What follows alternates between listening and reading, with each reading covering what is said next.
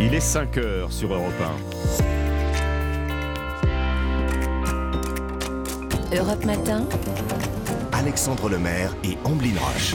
À la une, ce matin, le baptême du feu à l'Assemblée pour la réforme des retraites à la veille de l'acte 3 de la contestation. 20 000 amendements, pas moins, à débattre. La grande majorité déposée par la NUPES. Le gouvernement affiche sa confiance. On va les cartonner, confie un ministre.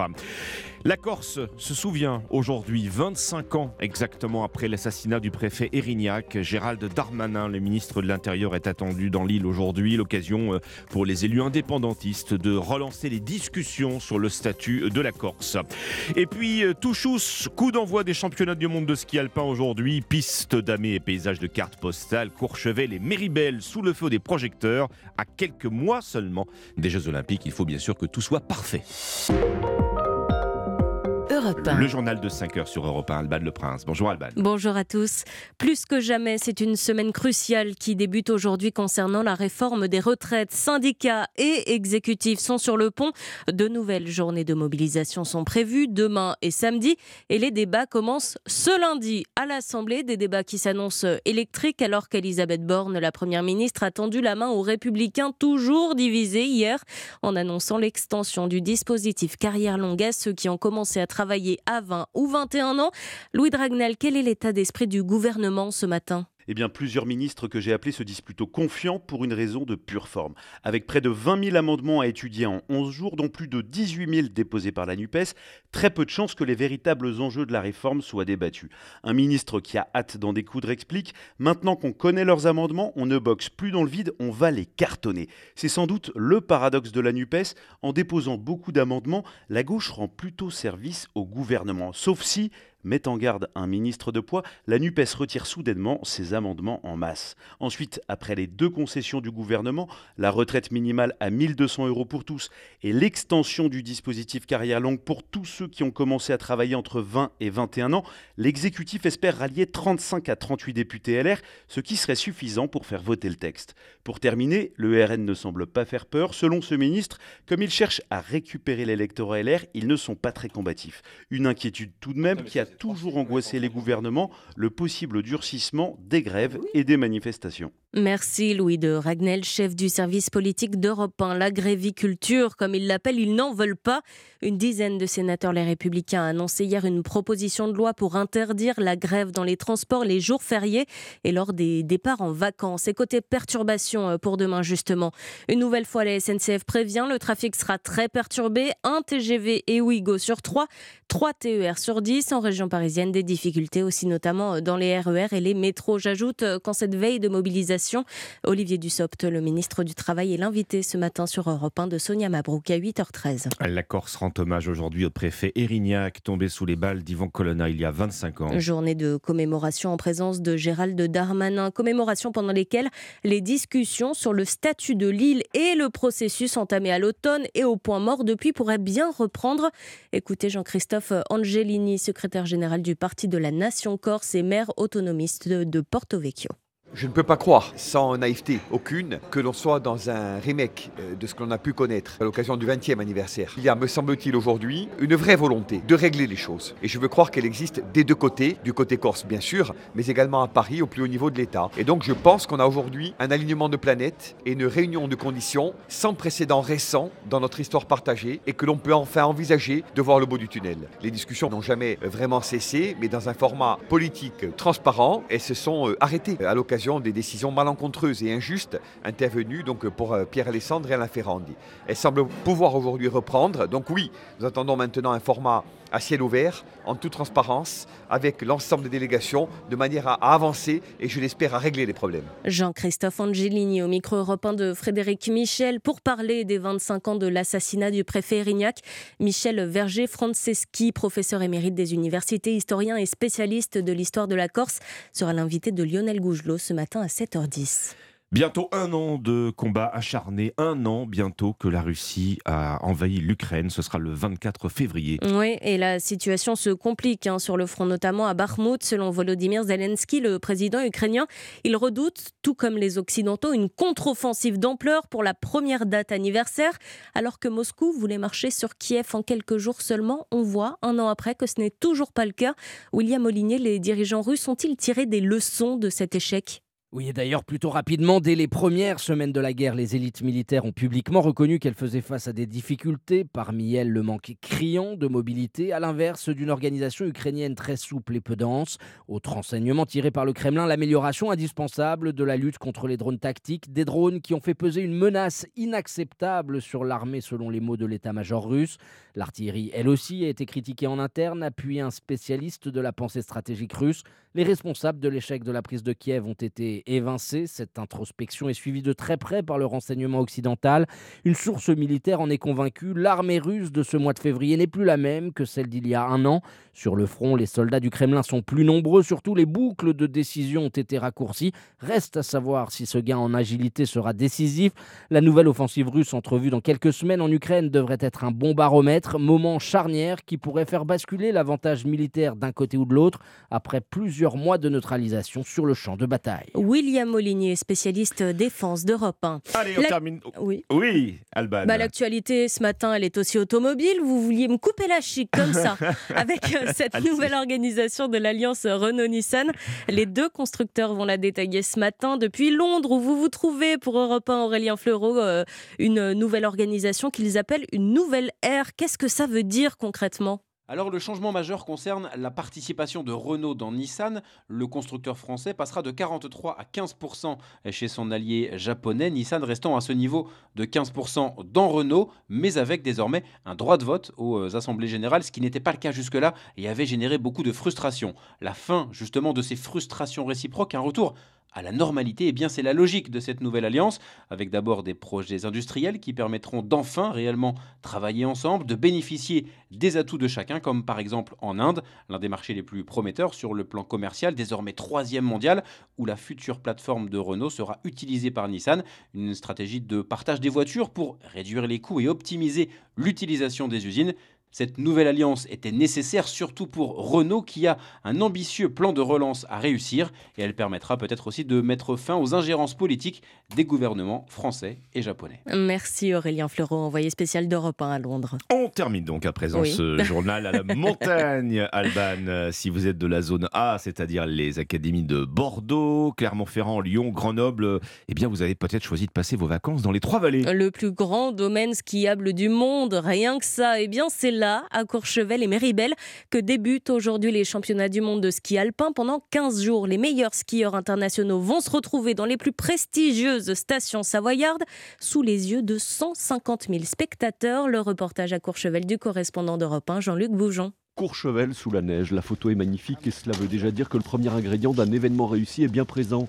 Mais évidemment, cela ne suffit pas. Depuis plusieurs mois, des centaines de personnes s'activent pour que ces mondiaux soient un succès. C'est indispensable car le monde nous regarde, estime Perrine Pellen, l'ancienne championne de ski, médaille d'or au mondiaux de 85 et présidente du comité d'organisation. Il en va de l'image de la France. C'est l'occasion de mettre en vitrine le meilleur de la montagne et aussi euh, profiter de la médiatisation XXL avec pas moins de 500 millions de téléspectateurs spectateurs. Il y a une volonté d'être impeccable. Impeccable aussi doit être l'accueil des 81 nations et 150 000 spectateurs, explique Bernard Front, responsable de l'organisation. On a toutes les grandes nations qui sont habituées à un standing de réception et sur les pistes. Et puis on a toutes ces nations euh, qu'on pourrait appeler parfois exotiques qui viennent et qui vont promotionner l'image du ski à travers le monde. Donc c'est aussi très très important de les chouchouter pour qu'ils en gardent le meilleur souvenir. Un test grandeur nature du savoir-faire français donc à quelques mois de la Coupe du monde de rugby et des JO de Paris. Courchevel, Jean-Luc Boujon, Europe 1. Et si vous êtes dans la zone B, Lille, Caen, Nice, Reims, en vacances à partir de vendredi, pas de panique, vous avez encore une semaine pour en profiter. Mais oui, merci Alban Le Prince, c'était le journal de 5 heures sur Europe 1.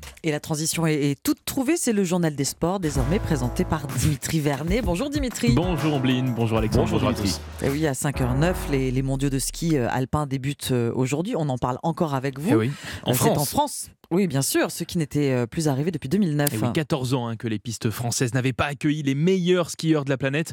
Une longue attente hein, qui se termine donc aujourd'hui. Top départ des championnats du monde de ski alpin et de cette période de grands événements sportifs en, en France avec euh, la Coupe du monde de rugby 2023 et les Jeux olympiques de Paris 2024, ce qui réjouit la ministre des Sports, Amélie Oudéa-Castera. Après 2009 et Val d'Isère, ben voilà, maintenant euh, place à Courchevel-Méribel 2023. Beaucoup, beaucoup de fierté, puis ça ouvre un cycle formidable pour le sport en France sur ces deux années 23-24 qui vont être euh, géniales. Et là, place au ski, on va se régaler. Amélie Oudéa-Castera au micro européen de Cyril de la Morinerie, les championnats du monde qui débutent fort hein, avec euh, le combiné féminin à 11h, une discipline mêlant deux épreuves, une de vitesse, soit la descente, et une autre technique, le slalom. Le sport brillant bleu, blanc, rouge hier, Dimitri. Et oui, tout d'abord en skateboard, hein, avec le sacre du Lyonnais Aurélien Giraud au championnat du monde. Puis en judo, Teddy Riner a signé hier euh, sa septième victoire au Paris Grand Slam, un des tournois les plus relevés de la discipline. Après sa blessure à la cheville cet automne, le double champion olympique s'est rassuré. Après ma blessure, je suis super content. Euh, J'ai réussi avec euh, le peu que j'avais à, à monter sur cette marche à la plus haute du podium. Mais je sais qu'il y a encore beaucoup de travail au, au vu des jeux, hein. j'en suis conscient. Mais voilà, je suis content parce que la blessure est derrière moi. On va continuer à progresser et à travailler. Teddy Riner au micro européen de Céline Géraud, un entretien à retrouver en intégralité ce soir dans Europe 1 Sport. Les Bleus ont également marqué le rugby, début Oui. réussi du 15 de France au tournoi des Six Nations. Et oui, avec une victoire 29 à 24 à Rome face aux Italiens, un succès dans la douleur hein, causé par l'indiscipline de nos tricolores. Ils ont concédé pas moins de 18 pénalités, mais malgré toutes ces fautes, l'équipe de France a assuré l'essentiel, les 5 points, comme l'explique le capitaine Antoine Dupont au micro européen d'Axel May. On leur a donné beaucoup de, beaucoup de, choses, notamment avec ces pénalités, qui leur ont permis de venir dans notre camp, de marquer des points assez facilement. Et voilà, je pense qu'on a connu des scénarios euh, autant, voire plus compliqués que ça. Et c'est là que aussi parle l'expérience de, de, de l'équipe. Le capitaine du 15 de France, Antoine Dupont, les Bleus qui doivent maintenant mettre les voiles vers l'Irlande pour ce choc des titans face au 15 du trèfle samedi prochain. On termine par du football, Dimitri, avec la fin de la 22e journée de Ligue 1 hier soir. Oui, une soirée glaciale hein, pour les Marseillais puisque leur euh, série d'invincibilité de 10 matchs s'est terminée. Défaite 3 buts à 1 face à Nice. Les Aiglons qui impressionnent. hein. En moins d'une semaine, ils se sont payés Lens 3e et les Phocéens 2e. Mais les Niçois veulent garder les pieds sur terre à l'image du défenseur Jean-Claire Todibo. C'est sûr que là, c'est trois points de marque parce que forcément, ça marque euh, le, championnat et, les autres équipes. Ça prouve qu'on sait jouer au ballon et qu'on est là aussi, qu'on n'a pas lâché. Mais notre championnat, il est dans des, matchs comme euh, des équipes de, bas de tableau. Jean-Claire Todibo au micro européen de Stéphane Burgat. Les Niçois sont désormais 8e au classement et les Marseillais, euh, malgré leur défaite, restent 2e car oui, les Lensois juste derrière eux tâtonnent en ce moment. Ils ont fait match nul hier face à Brest. Dans les autres rencontres, victoire 2-0 de Strasbourg face à Montpellier, de Nantes à Ajaccio et de Monaco contre Clermont. Enfin, score nul et vierge 0 0 dans les matchs Auxerre-Reims et Lorient-Angers. Dimitri Vernet pour le journal des sports, merci. On passe aux courses hippiques et c'est le pari gagnant de Thierry Léger. Bonjour Thierry. Bonjour Ombline, il y aura des courses cet après-midi sur l'hippodrome de Vincennes et mon pari gagnant sera le 609 Fleur du Poléa. Parmi les neuf juments qui seront au départ de cette course au trot monté, elle fait figure d'épouvantail, possédant à l'évidence les meilleurs titres, et comme elle va évoluer cet après-midi sur 2175 mètres, un parcours de vitesse sur lequel elle excelle, elle s'annonce avant le coup bien difficile à battre. Alors notez bien, pour Vincennes, Réunion 1, dans la sixième course, le numéro 9, Fleur du Poléa. Merci Thierry Léger. On découvrira vos pronostics euh, du Quintet dans une demi-heure sur Europe 1, 5h13. Très bon début de semaine, très bon réveil. Dans un instant, l'histoire dingue d'Anissa Dadi. On peut être une poule et faire 17 millions de vues sur TikTok. Et oui, à tout de suite. Europe Matin. Alexandre Lemaire et Amblin Roche. Bonjour, bienvenue si vous arrivez juste et merci d'écouter Europe 1 dès votre réveil. C'est maintenant l'histoire dingue d'Anissa Haddadi. Alors, est-ce que c'est la poule? Est-ce que c'est l'œuf? Bah, Ce matin, c'est une histoire de poule. Ah oui, éternelle question. Bien sûr. La poule, ce matin, en tout cas, euh, Anissa, une histoire de poule star des réseaux sociaux. Oui, malgré elle, je vous raconte ce matin l'histoire d'une jolie petite poule rousse qui fait le buzz. Je vous raconte cette histoire incroyable. Nous sommes à Landres, en Meurthe-et-Moselle, où un couple, vous savez qu'il y a de plus en plus de Français qui ont des petites poules à la maison, Oui, qui oui. leur donnent des œufs au quotidien. Bon, bah, ce couple-là, ils ont cette petite poule toute mignonne, et ce couple a décidé de filmer la poule pour une raison très précise. Depuis plusieurs jours, leur poule ne pond plus. Ils vont même essayer de l'aider. Alors évidemment, tout le monde dans ce studio et derrière leur poste se pose cette question comment on peut aider une poule à pondre? Eh bien, ils décident au début d'utiliser un pommeau de douche. Ils mettent la Oula. petite poule dans la baignoire, ils orientent le pommeau de douche vers la sortie de, de l'œuf hein, pour euh, stimuler euh, la ponte. Et là, rien. Toujours rien. Et on voit cette petite poule qui souffre. Ça veut sortir, ça n'y arrive pas. Hein. Ombline, vous suivez la, la vidéo là en Oui. direct, hein, on vous l'a mis hein, sur la page Facebook Europe Matin le 5-7. Vous avez la vidéo, vous pouvez aller la voir pendant que je vous raconte cette histoire. Voilà, rien, rien ne sort, même avec la petite douchette orientée vers la sortie. Ce suspense est bien plus fort qu'une série Netflix. Oh bah. Le public suit, suit cette aventure On sur a TikTok. mal, surtout. Il y a de plus en plus de personnes qui suivent cette vidéo, voyant que leur poule n'arrivait pas à pondre. Après leur coup de main avec le pommeau de douche, le couple aide la poule, et là, bravo, parce que fallait y penser, en appuyant sur son ventre.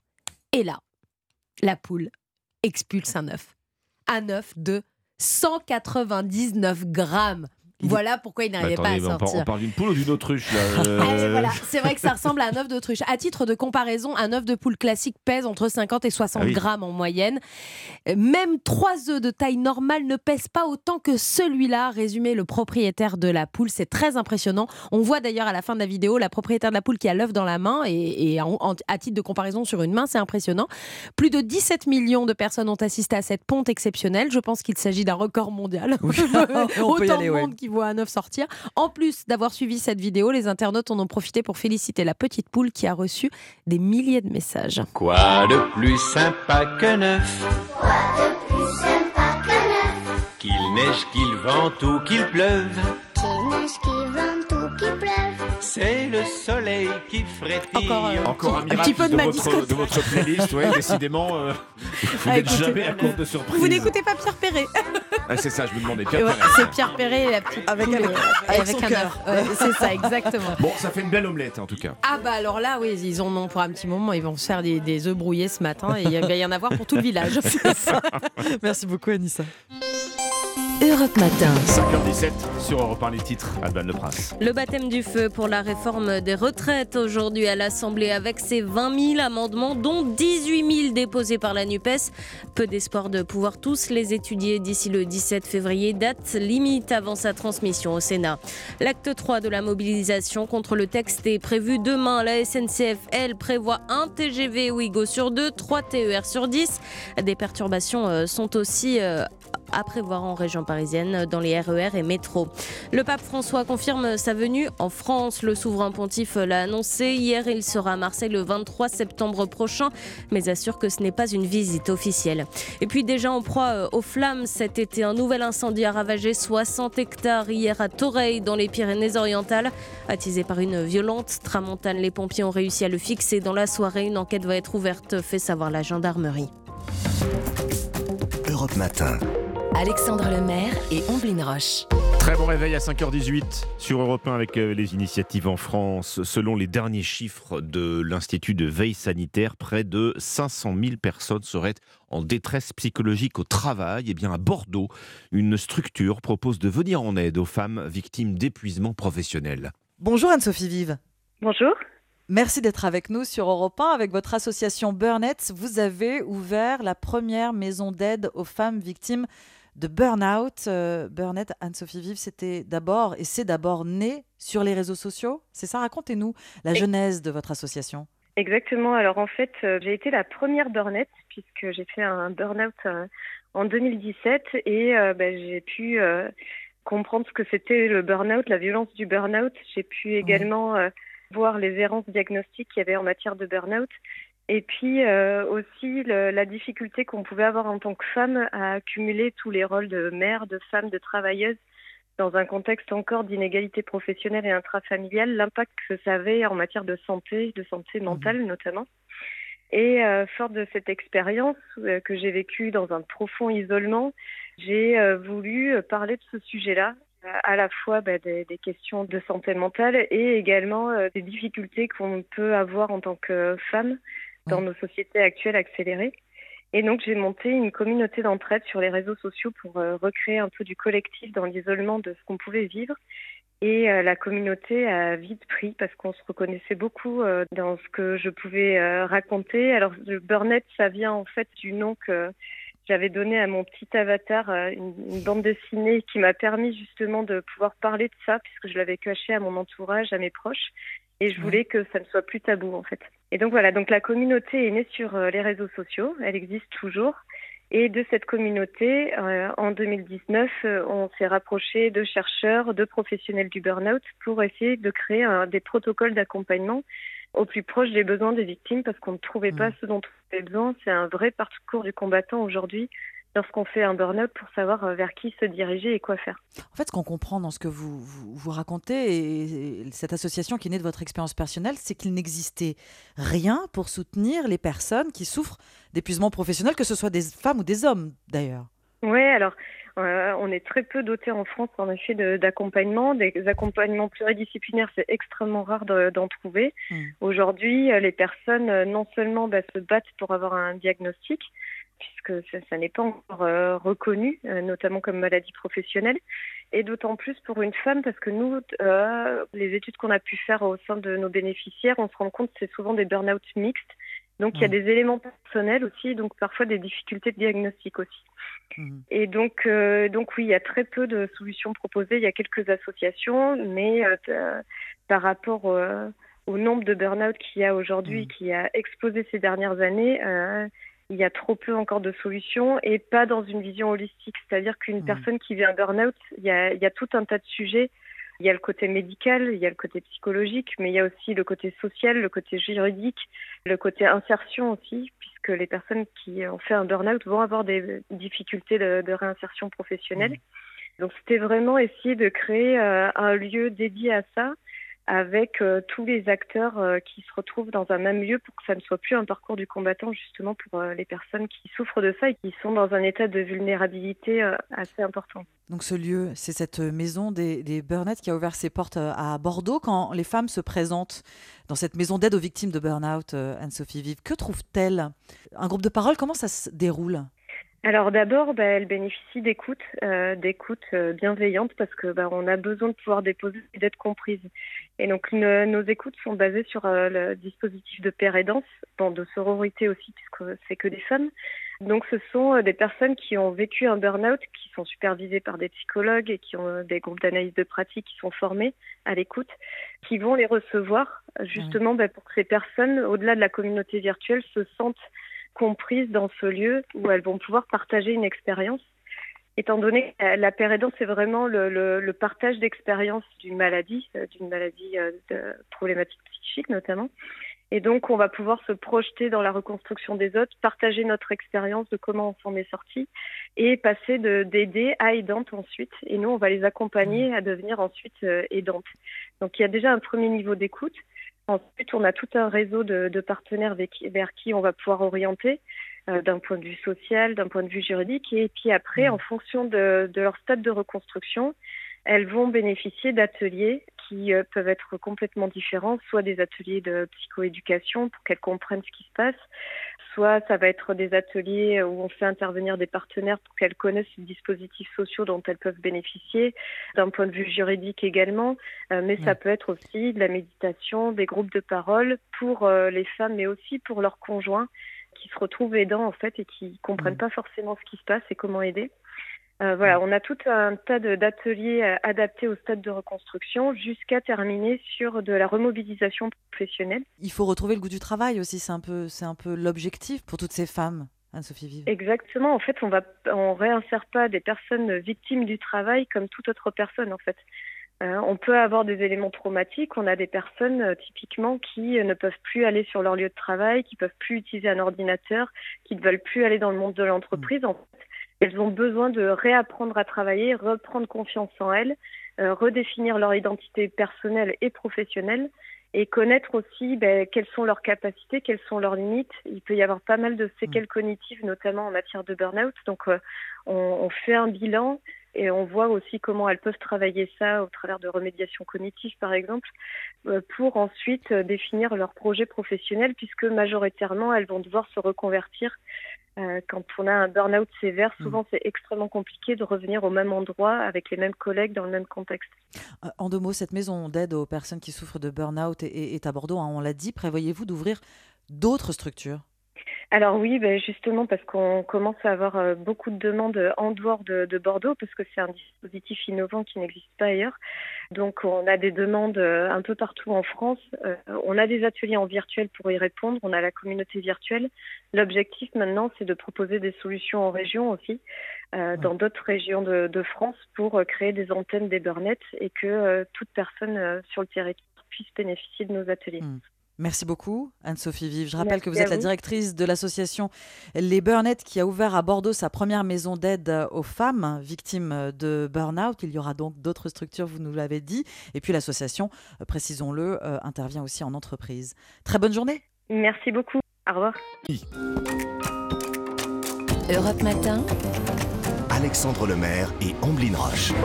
À la une, bien mais doit mieux faire. Une quinzaine de députés LR estiment toujours insuffisantes les concessions d'Elisabeth Borne sur les retraites. Un avertissement alors que le texte arrive aujourd'hui à l'Assemblée nationale.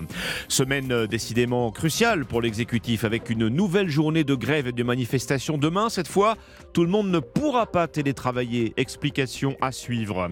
Dans ce journal également, la Chine prête à répliquer aux Américains après la destruction de son ballon espion.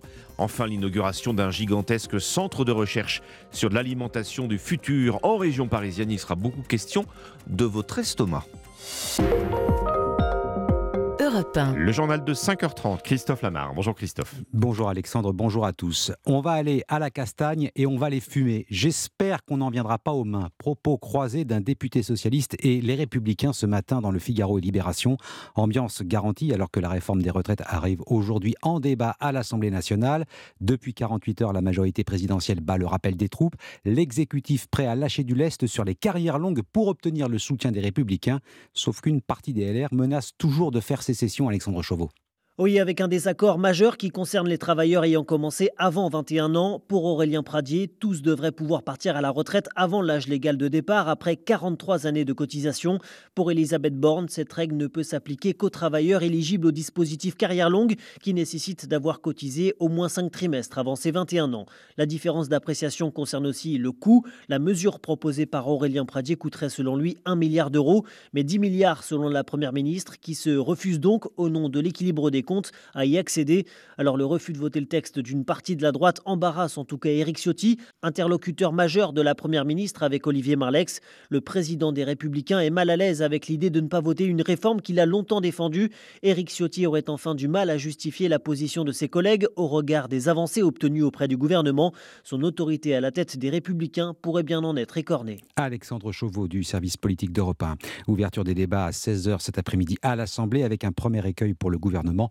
Les députés de la France Insoumise vont proposer d'entrée le rejet de l'ensemble de la réforme.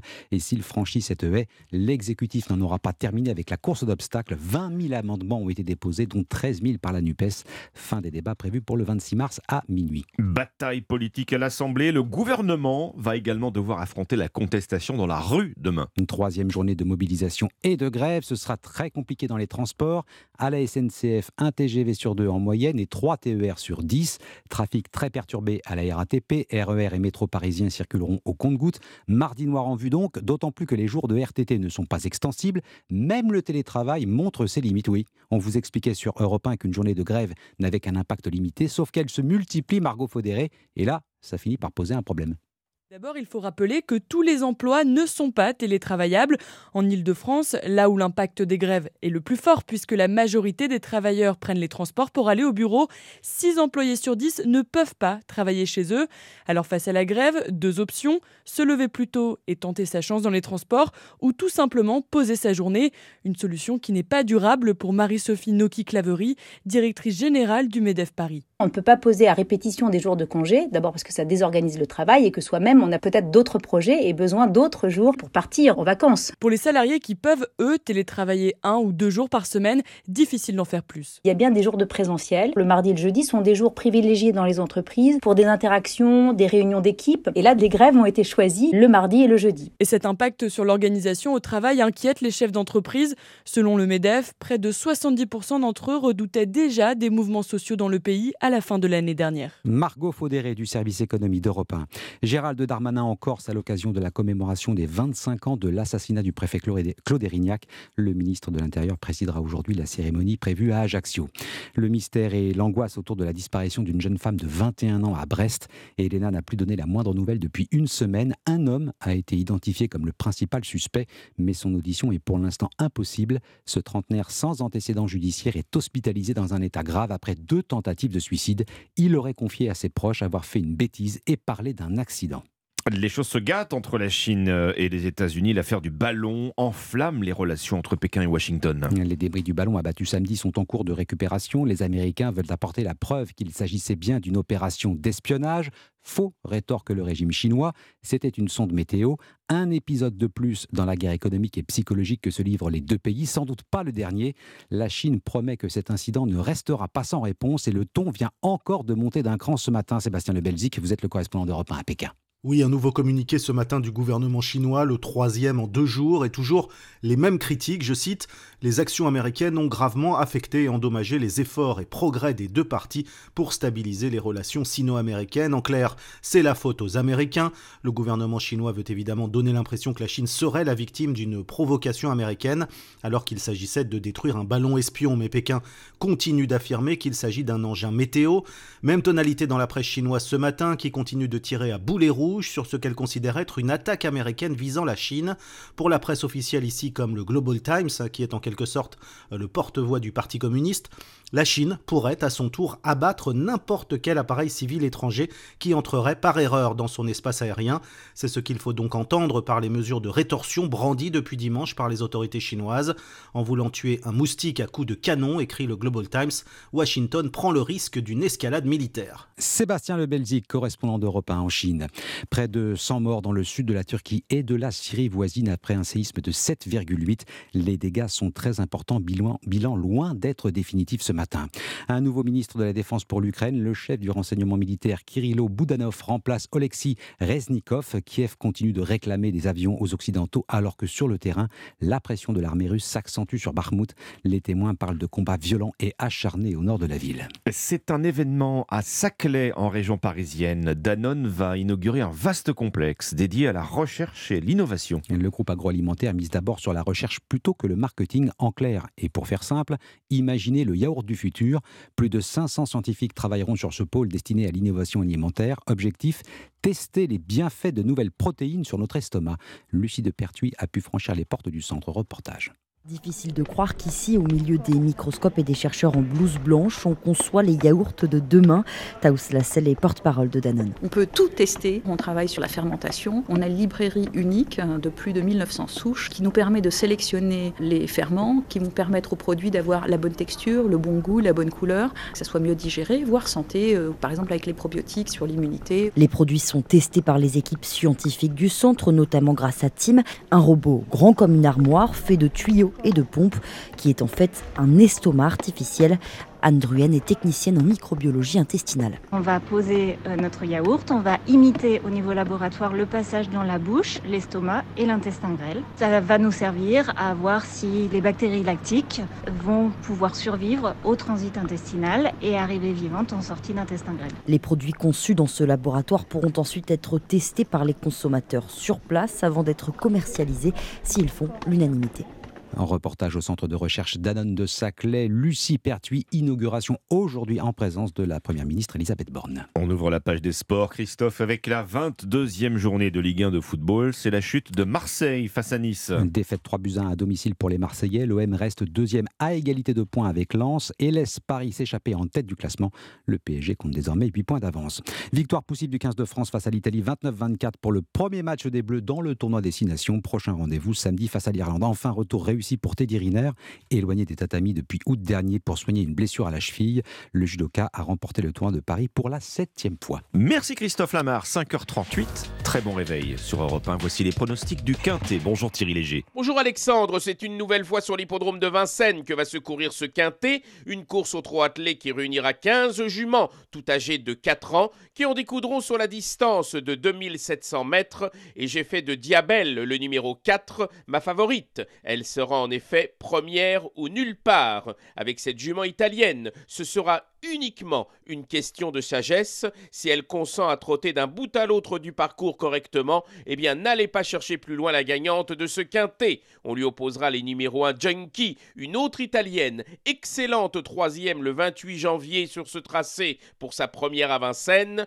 8 Miss Jaja, une suédoise, troisième ce jour-là pour ses débuts à Vincennes et que l'on dit en progrès depuis, et 13 Jouvence de Carrel, assurément la meilleure chance française face à cette coalition étrangère. Enfin les numéros 5 Duna di Girifalco, 3 Danea di Poggio, 15 Justicia Glam et 6 Desmonia Sage compléteront ma sélection. Mon pronostic 4, As, 8, 13, 5, 3, 15 et 6. Rendez-vous sur europe1.fr pour retrouver tous ces pronostics. Merci beaucoup Thierry Léger.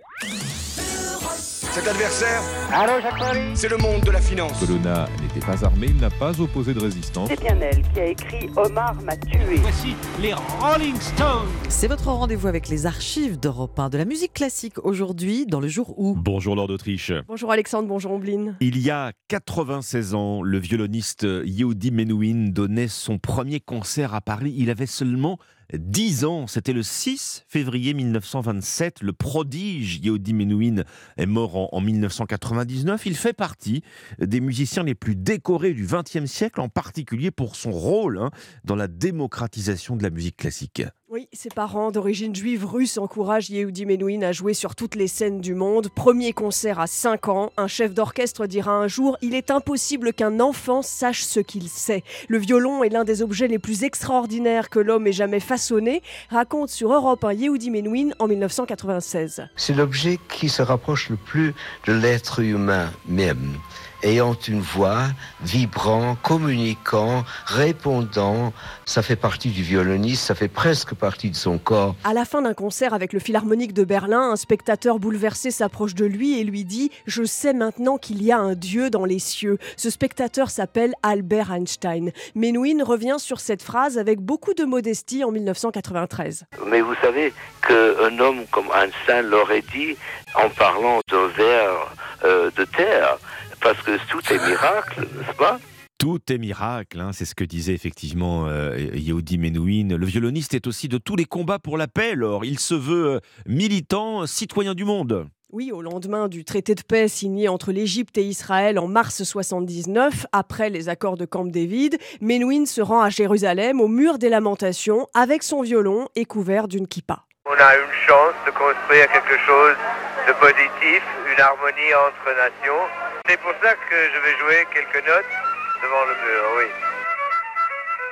Extrait de la troisième partita de Jean-Sébastien Bach, un geste que renouvellera son ami le violoncelliste Rostropovitch dix ans plus tard devant le mur de Berlin. Mais à la fin des années 90, son avis sur la politique a changé. J'ai pas tellement de confiance dans la politique. Je trouve que la politique sert à essayer de protéger des frontières, mais que ça ne représente jamais la vraie paix. Les murs ne s'aiment pas la paix. Yehudi Menuhin est aussi connu pour avoir fait entrer l'enseignement de la musique dans des écoles défavorisées de plusieurs pays d'Europe. Merci beaucoup, Lord d'Autriche, et à demain pour un nouveau jour où sur Europe 1. 5h42 sur Europe 1. Merci d'être avec nous dans un instant. Peace and Food, c'est l'appel d'Étienne Fourmont et le titre du livre de cet agriculteur euh, youtubeur engagé pour euh, la défense de son métier. Peace and Food pour mettre fin, espère-t-il, aux idées reçues sur l'agriculture. Étienne Fourmont avec nous dans un instant. Europe Matin, Alexandre Lemaire et Omblin Roche. Bon début de matinée, 5h43. Il est le plus célèbre des agriculteurs sur YouTube. Euh, Étienne Fourmont publie ce mercredi un livre intitulé Peace and Food chez Hugo Doc, euh, déjà connu pour ses vidéos pratiques. L'agri-youtubeur ambitionne dans son livre de répondre aux idées reçues sur l'agriculture. Étienne Fourmont est ce matin votre invité Alexandre. Bonjour Étienne Fourmont. Bonjour. Le parti pris de votre livre, c'est celui de l'humour. Hein. S'il s'agit de tordre le cou à des idées reçues sur l'agriculture, bah vous dites autant le faire dans la bonne humeur. Peace and Food, en écho à Peace and Love, vous voulez pacifier, en tout cas vous voulez dépassionner les débats sur l'agriculture. Hein. C'est exactement ça. Je veux rétablir, c'est un peu présomptueux, mais je veux rétablir la vérité sur l'agriculture. C'est-à-dire que euh, je veux expliquer, il y a quelques clichés sur l'agriculture euh, au niveau du, citoyen ou du consommateur, et je me suis dit qu'un nouveau support de communication, ça pouvait être intéressant et toucher un public un peu plus large. Quels sont les clichés qui vous irritent le plus, précisément? En gros, en fait, euh, si vous voulez, il y a, quand je dis je suis agriculteur, éleveur de vaches laitières, les gens ont presque pitié de ce que je fais, de mon métier. Ils me disent, vous, êtes, vous devez être malheureux, vous, travaillez beaucoup, vous êtes pauvre et tout. Alors que pas du tout. Enfin, je travaille, évidemment, je fais plus de 35 heures semaine. Mais ce que je veux dire, c'est qu'on a l'image de l'agriculteur qui est soit avec ses 20 euh, vaches euh, qui a du mal à s'en sortir, ou soit on a l'agriculteur avec ses 1000 hectares et qui passe son temps à pulvériser les bruits dans les champs. Et moi, ça, c'est vraiment les, les, deux clichés qui m'horripilent le plus. Et j'ai voulu, euh, par ce livre, montrer que la réalité de l'agriculture en France, et moi sur ma ferme de, avec mes, mes vaches laitières, c'est pas du tout ça. C'est une agriculture euh, connectée. Alors, il y a des périodes qui sont plus compliquées que d'autres. Il y a des périodes où on travaille un peu plus que d'autres, mais où on arrive à en vivre. Et puis, on n'est pas euh, tout le temps, comme je dirais, au, au cul des vaches, quoi. Bon, oui, exactement. Vous élevez des vaches allaitantes. Il y a trois ans euh, maintenant, vous avez été euh, victime, Étienne Fourmont, d'une intrusion sur votre exploitation. C'était d'ailleurs en pleine nuit du Nouvel An. C'était le, fait de militants anti-élevage. Hein. Oui, exactement. Alors, j'ai pas des vaches allaitantes, j'ai des vaches laitières. C'est un petit des vaches laitières. Des vaches laitières. Des vaches laitières. Et donc, euh, oui, oui, la nuit du réveillon du 31 euh, décembre 2019 au 1er janvier 2020, donc, j'ai des euh, militants antispécistes, anti-élevage, qui sont rentrés dans ma ferme pour taguer sur un mur de la ferme 2020 abolition, abolition en gros de l'élevage. Et c'était assez euh, perturbant à vivre parce que bah, nous, on était, en, bah, on était à la maison, en famille, entre amis, en train de fêter le, réveillon. Et de se dire que des gens rentrent chez vous la nuit parce qu'ils sont pas d'accord avec ce que vous faites, parce qu'ils n'aiment pas votre métier et qu'ils veulent que vous arrêtiez tout ce que vous faites. Ce pourquoi, euh, je veux dire, j'ai grandi à la ferme, j'ai toujours vécu à la ferme, je suis la cinquième génération. Donc euh, c'était très perturbant, mmh. c'est très bizarre, ça vous marque. Et donc euh, le but c'était vraiment de montrer aux gens que l'agriculture française par ce livre, bah, elle est quand même assez formidable. Alors votre livre justement se propose de répondre en partie euh, à ces militants dits animalistes. La réponse se tient aussi dans le titre. Peace and Food, hein, c'est aussi le message que vous avez fait peindre sur un mur de votre ferme en rappelant d'une certaine façon que vous êtes là pour nourrir les Français. Exactement. Peace and Food, parce que ça sonne bien. En gros, écrit en gros Peace foule avec un paysage, une vache, euh, euh, un petit clocher parce que je suis à 500 mètres du village. Hein. dire que mangez ce que vous voulez et, en gros laissez-nous produire, faites-nous confiance. Vous défendez effectivement l'idée de, liberté alimentaire. Vous comprenez quand même, Étienne Fourmont, qu'une partie de l'opinion se pose des questions légitimes euh, quand on voit de plus en plus de vidéos diffusées par des associations très actives hein, et qui montrent des images parfois insoutenables dans certains élevages. Donc tout à fait, non mais je, comprends euh, quand on voit ces images-là, qu'on se pose des questions là-dessus, il n'y a, y a aucun souci. Après, il faut comprendre. En général, les images qu'on voit, je ne dis pas que c'est des, des, montages, c'est vraiment des vraies images, hein, ce qu'on voit. Hein. Mais on va prendre les 0,5 ou les 1% d'agriculteurs qui font mal leur travail et on fait croire que c'est partout comme ça. Et c'est complètement faux. Moi, je veux montrer par mes vidéos, euh, par ma chaîne YouTube euh, ou compte Instagram, je veux montrer que les agriculteurs font bien leur travail, prennent soin des animaux. Il y a une vérité en élevage qui est universelle, c'est que meilleures sont les conditions de vie de mes animaux, meilleures sont mes conditions de travail. On a tout intérêt, nous éleveurs, d'avoir des animaux en bonne santé qui vivent bien leur vie en élevage. Bon, l'une des autres grandes questions que vous abordez dans votre livre, et vous, vous l'évoquiez tout à l'heure, celle des pesticides, Étienne Fourmont. On ne peut pas s'en passer aujourd'hui quand on est agriculteur non, honnêtement, c'est comme les médicaments pour les humains. c'est la même chose en fait. Les, produits phytosanitaires, nous on dit des produits phytosanitaires, que ce soit des herbicides, des fongicides, voilà, des ravageurs, les, champignons, les maladies, voilà, peuvent attaquer les plantes. Donc il faut qu'on les protège. Alors on les utilise avec beaucoup d'attention. C'est des produits qui coûtent très cher, donc on met vraiment ça. Je peux vous assurer que vu le prix, on met ça avec euh, beaucoup d'attention et on fait très attention à la dose. Et, ça nous permet de, protéger euh, bah, notre, euh, nos cultures pour assurer ensuite derrière la sécurité alimentaire bah, de tous les les Français. Bon, mais le problème, c'est que les pesticides, les insecticides ne font pas toujours le tri. On a vu que la France renonçait à utiliser les néonicotinoïdes utilisés dans les betteraves et accusés d'être des tueurs d'abeilles. Ici même, il y a quelques jours sur Europe 1, on découvrait les derniers chiffres de la Ligue pour la protection des oiseaux. C'est une chute des populations d'oiseaux dans nos campagnes. Et l'une des explications avancées, justement, eh c'est l'agriculture intensive et son recours aux, aux produits chimiques, Étienne Fourmont. Très très bon exemple de la méconnaissance du monde agricole par le citoyen ou même par les médias, j'ai envie de dire, parce qu'en fait, les nicotinoïdes, les néonicotinoïdes, pardon, on l'utilise sur la graine. Voilà, on enrobe la graine avec ce produit pour la protéger contre les ravageurs et contre les maladies. Du coup, on met la graine dans le sol, on recouvre, la plante pousse, sauf que on récolte la betterave avant qu'elle fleurisse, toujours, systématiquement. Du coup, les abeilles ne sont jamais en contact avec le produit parce que la betterave ne vient pas en quand on la récolte avant. Par exemple, vous savez que les colliers antipuces des chiens et des chats sont bourrés de néonicotinoïdes parce que voilà, il n'y a, que, y a que ça qui marche. Donc ça gêne pas les gens d'avoir des animaux de compagnie chez eux avec plein de néonicotinoïdes, mais dès qu'on veut l'utiliser nous pour assurer la sécurité alimentaire derrière, ben on veut nous l'interdire. Étienne Fourmont, 100 000 fermes en moins en France en 10 ans. Le propos de votre livre, c'est celui euh, de vos vidéos aussi. Vous voulez donner envie aux jeunes de euh, se lancer dans ce métier d'agriculteur. Hein. Exactement. Alors, euh, c'est un métier évidemment compliqué qui demande beaucoup de temps de travail. Exigeant, oui. On est des vétérinaires, on est des mécanos, on est des agronomistes, on est vraiment, on touche tous les corps, beaucoup de corps de métier, ce qui est formidable. Après, c'est vrai que c'est pas, on en vit toujours c'est pas toujours facile d'en vivre, ça je le conviens aisément, mais c'est vrai qu'on a besoin de jeunes pour bah, remplacer tous les agriculteurs qui partent à la retraite. Et j'essaie aussi de faire comprendre euh, par ce livre aux jeunes qui voudraient faire ce métier que, euh, ok, c'est pas un métier euh, toujours facile, mais c'est un métier tellement passionnant, tellement libre de travailler, euh, voilà, presque, j'ai envie de dire, aux horaires qu'on veut, dehors, euh, de faire ses choix de production. Il y, a, des dizaines de techniques d'élevage qui existent. Voilà. On est libre en France de faire la production qu'on veut, de travailler comme on le veut. Il faut qu'on arrête de faire croire aux jeunes que c'est un métier euh, où vous allez être pauvre et, malheureux toute votre vie. C'est un métier formidable, hyper enrichissant. On assure la sécurité alimentaire du pays, donc déjà rien que ça, c'est juste formidable et c'est passionnant. On entend en tout cas votre passion. Merci Étienne Fourmont, agriculteur dans la Sarthe. On rappelle votre chaîne YouTube, Étienne Agri YouTuber. Vous venez aussi de publier le livre Peace and Food chez Hugo Doc. Merci à vous. Merci beaucoup. Europe Matin. 5h51 sur Europe 1, les titres de ce lundi 6 février. Alban Le Prince. L'appel du pied d'Elisabeth Borne aux députés Les Républicains. La Première ministre a annoncé hier dans les colonnes du JDD l'extension du dispositif carrière longue à ceux qui ont commencé euh, à travailler à 20 ou 21 ans. Un geste alors que la réforme des retraites arrive aujourd'hui à l'Assemblée.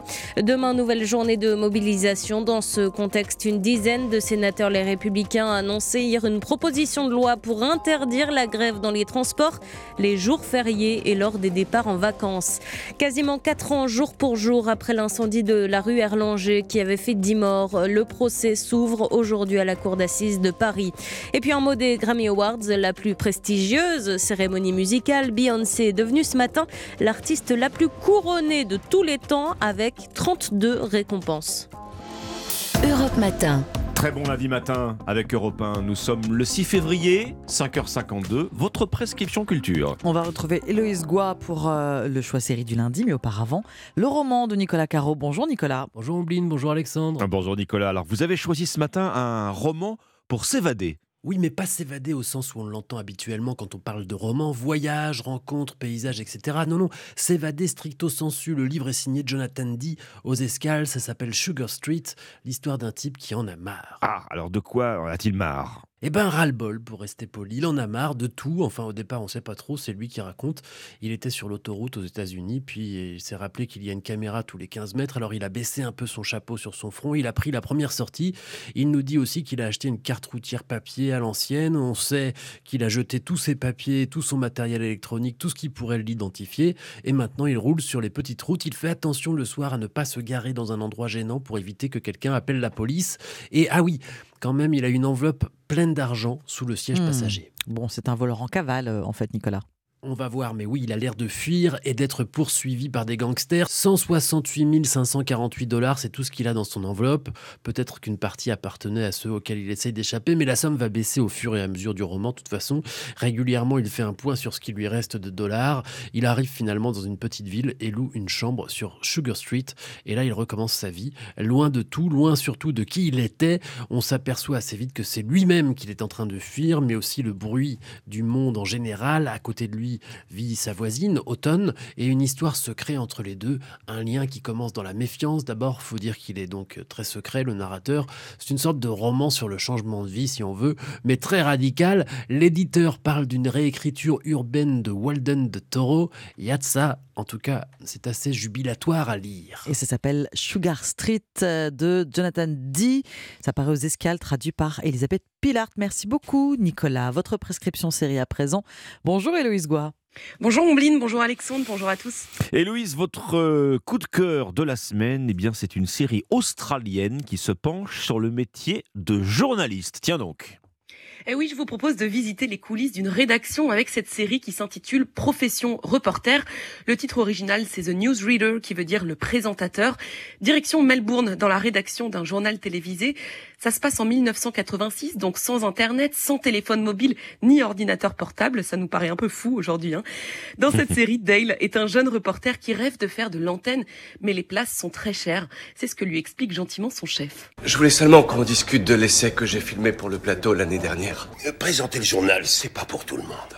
Quand la caméra tourne, certaines personnes ont le don de rassurer le téléspectateur. Regarde Hélène, tu braques une caméra sur elle et la magie opère. Ok. Mais avec d'autres, il y a rien.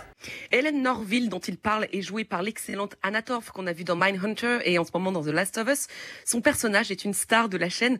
Elle co-présente ce JT depuis des années. Mais même si cette présentatrice est rodée à l'exercice, rien n'est jamais acquis à l'antenne. D'autant qu'à cette époque, le sexisme est très présent dans ce métier d'image. La direction s'intéresse davantage à la coiffure d'Hélène qu'au sujet qu'elle traite. Une histoire d'amour va se nouer entre cette présentatrice et notre jeune Dale qui parvient finalement à faire un remplacement de dernière minute sur le plateau de JT. Mais les premières fois à l'antenne sont rarement les plus réussies. Bonjour, ici Dale Jennings pour le Flash Info. Le Premier ministre britannique Margaret Thatcher refuse catégoriquement de démissionner suite à l'affaire Westland. Ralentis, sinon il y aura un blanc à la fin. Le capitaine de l'équipe de cricket, Alan Broder, Border a menacé de démissionner après que l'équipe a obtenu le plus pire, le, le pire score lors d'une coupe de cricket lors d'une coupe du monde. C'était Dale Jennings pour le Flash Info. Voilà, cette série ne montre pas vraiment la télévision sous son angle, euh, disons, le plus glamour. Hein. Euh, oui, c'est le moins qu'on puisse dire, mais c'est évidemment ce qui la rend intéressante, hein, d'autant que les épisodes sont plutôt proches de la réalité. Cette série nous interroge aussi sur les limites éthiques du métier. Jusqu'où un journaliste peut-il aller pour obtenir une exclusivité? Alors ça dépend euh, des cultures et des pays. La France est plutôt réputée pour ne pas payer pour des scoops. C'est un peu moins le cas en Australie dans les années 80, vous verrez au fil des épisodes. Où est-ce qu'on peut voir cette série, Héloïse? Profession reporter, c'est en cours de diffusion le jeudi soir sur Arte, la chaîne, et les six épisodes de 50 minutes sont aussi à retrouver sur arte.tv. Merci beaucoup, Héloïse. 5h56, bonjour, bon lundi matin sur Europe 1.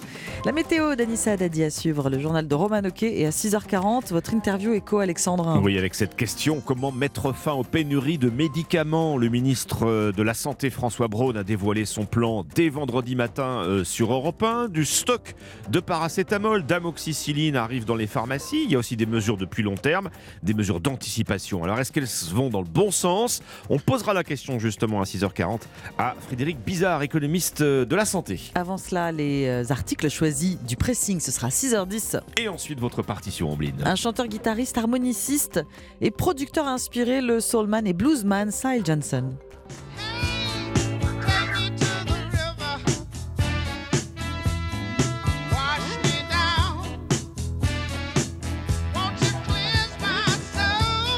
Il se définissait comme un touche-à-tout, plus soul que Marvin Gaye, plus funk que James Brown. Rendez-vous avec Sile Johnson dans 20 minutes. Il est 6h sur Europe 1. Europe Matin. Alexandre Lemaire et Amblin Roche. Question à la une de l'actualité. Comment protéger nos enfants face à la pornographie? Le gouvernement annonce un dispositif pour contrôler l'âge des internautes, des contenus accessibles grâce au téléphone portable. Reportage dans un instant. 20 000 amendements à examiner en deux semaines. Les députés se penchent à partir d'aujourd'hui sur la réforme des retraites. Demain, troisième journée de mobilisation contre le texte. Et puis nous irons dans les Alpes pour la cérémonie d'ouverture du championnat du monde de ski. Un coup de projecteur sur la montagne française. Le journal de 6 heures sur Europe 1. Roman Ok. Bonjour Roman. Bonjour à tous. La première fois, c'est à 11 ans en moyenne. À 11 ans, votre enfant est probablement déjà tombé sur un site pornographique, majeur ou pas. Quelques clics suffisent. Stop, dit ce matin le gouvernement. Dans le Parisien aujourd'hui en France, le ministre chargé du numérique annonce la mise en place dès septembre d'un dispositif pour certifier l'âge des internautes. Des contenus choquants, parfois traumatisants, accessibles en tout cas sur n'importe quel téléphone portable un écran qui nous accompagne partout, euh, quitte à devenir accro, Roman. Et eh oui, justement, c'est la journée mondiale sans téléphone et ça ne pourra pas nous faire de mal d'ailleurs, surtout aux enfants. D'après un baromètre IFOP, 9 médecins sur 10 font le lien entre écran et retard de développement, des effets sous-estimés par les parents. Reportage Europe 1 et vous de Louis Salé. En venant chercher son enfant de 5 ans devant l'école maternelle à la question Est-ce que vous, vous utilisez votre portable devant eux? Isabelle affiche un sourire embarrassé. Oui, je l'utilise devant eux et ma fille aînée de 8 ans me le reproche. Donc je culpabilise un petit peu. Près de 20% des parents avouent que les écrans ont pris beaucoup de place dans leur foyer et même qu'ils n'arrivent plus à contrôler leur usage. Anne-Laure vient d'avoir un bébé tout juste âgé d'un an. Mon enfant est déjà euh, attiré par euh, l'objet. Dès qu'il le voit passer, il a envie de l'attraper. C'est flippant. Il faut donc se forcer à lâcher le téléphone. Olfa s'est fixé cette règle avec sa fille de 4 ans. C'est un grand effort pour moi. Hein. C'est vrai que lorsqu'on rentre à la maison, je le pose quelque part et je ne l'utilise plus. À quelques exceptions près, elle a le droit de regarder juste quelques minutes par jour un petit dessin animé qui est sur euh, YouTube Kids. Ça lui enrichit le vocabulaire. Euh, c'est quand même bénéfique quoi. Des pédiatres notent au contraire un appauvrissement du langage à cause du téléphone chez les 0-6 ans.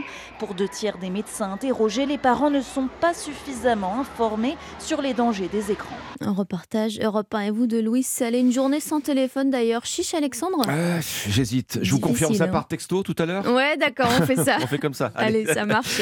6h02 sur Europe 1. La bataille des retraites euh, s'engage euh, à l'Assemblée nationale. Euh, les députés commencent aujourd'hui l'examen du texte.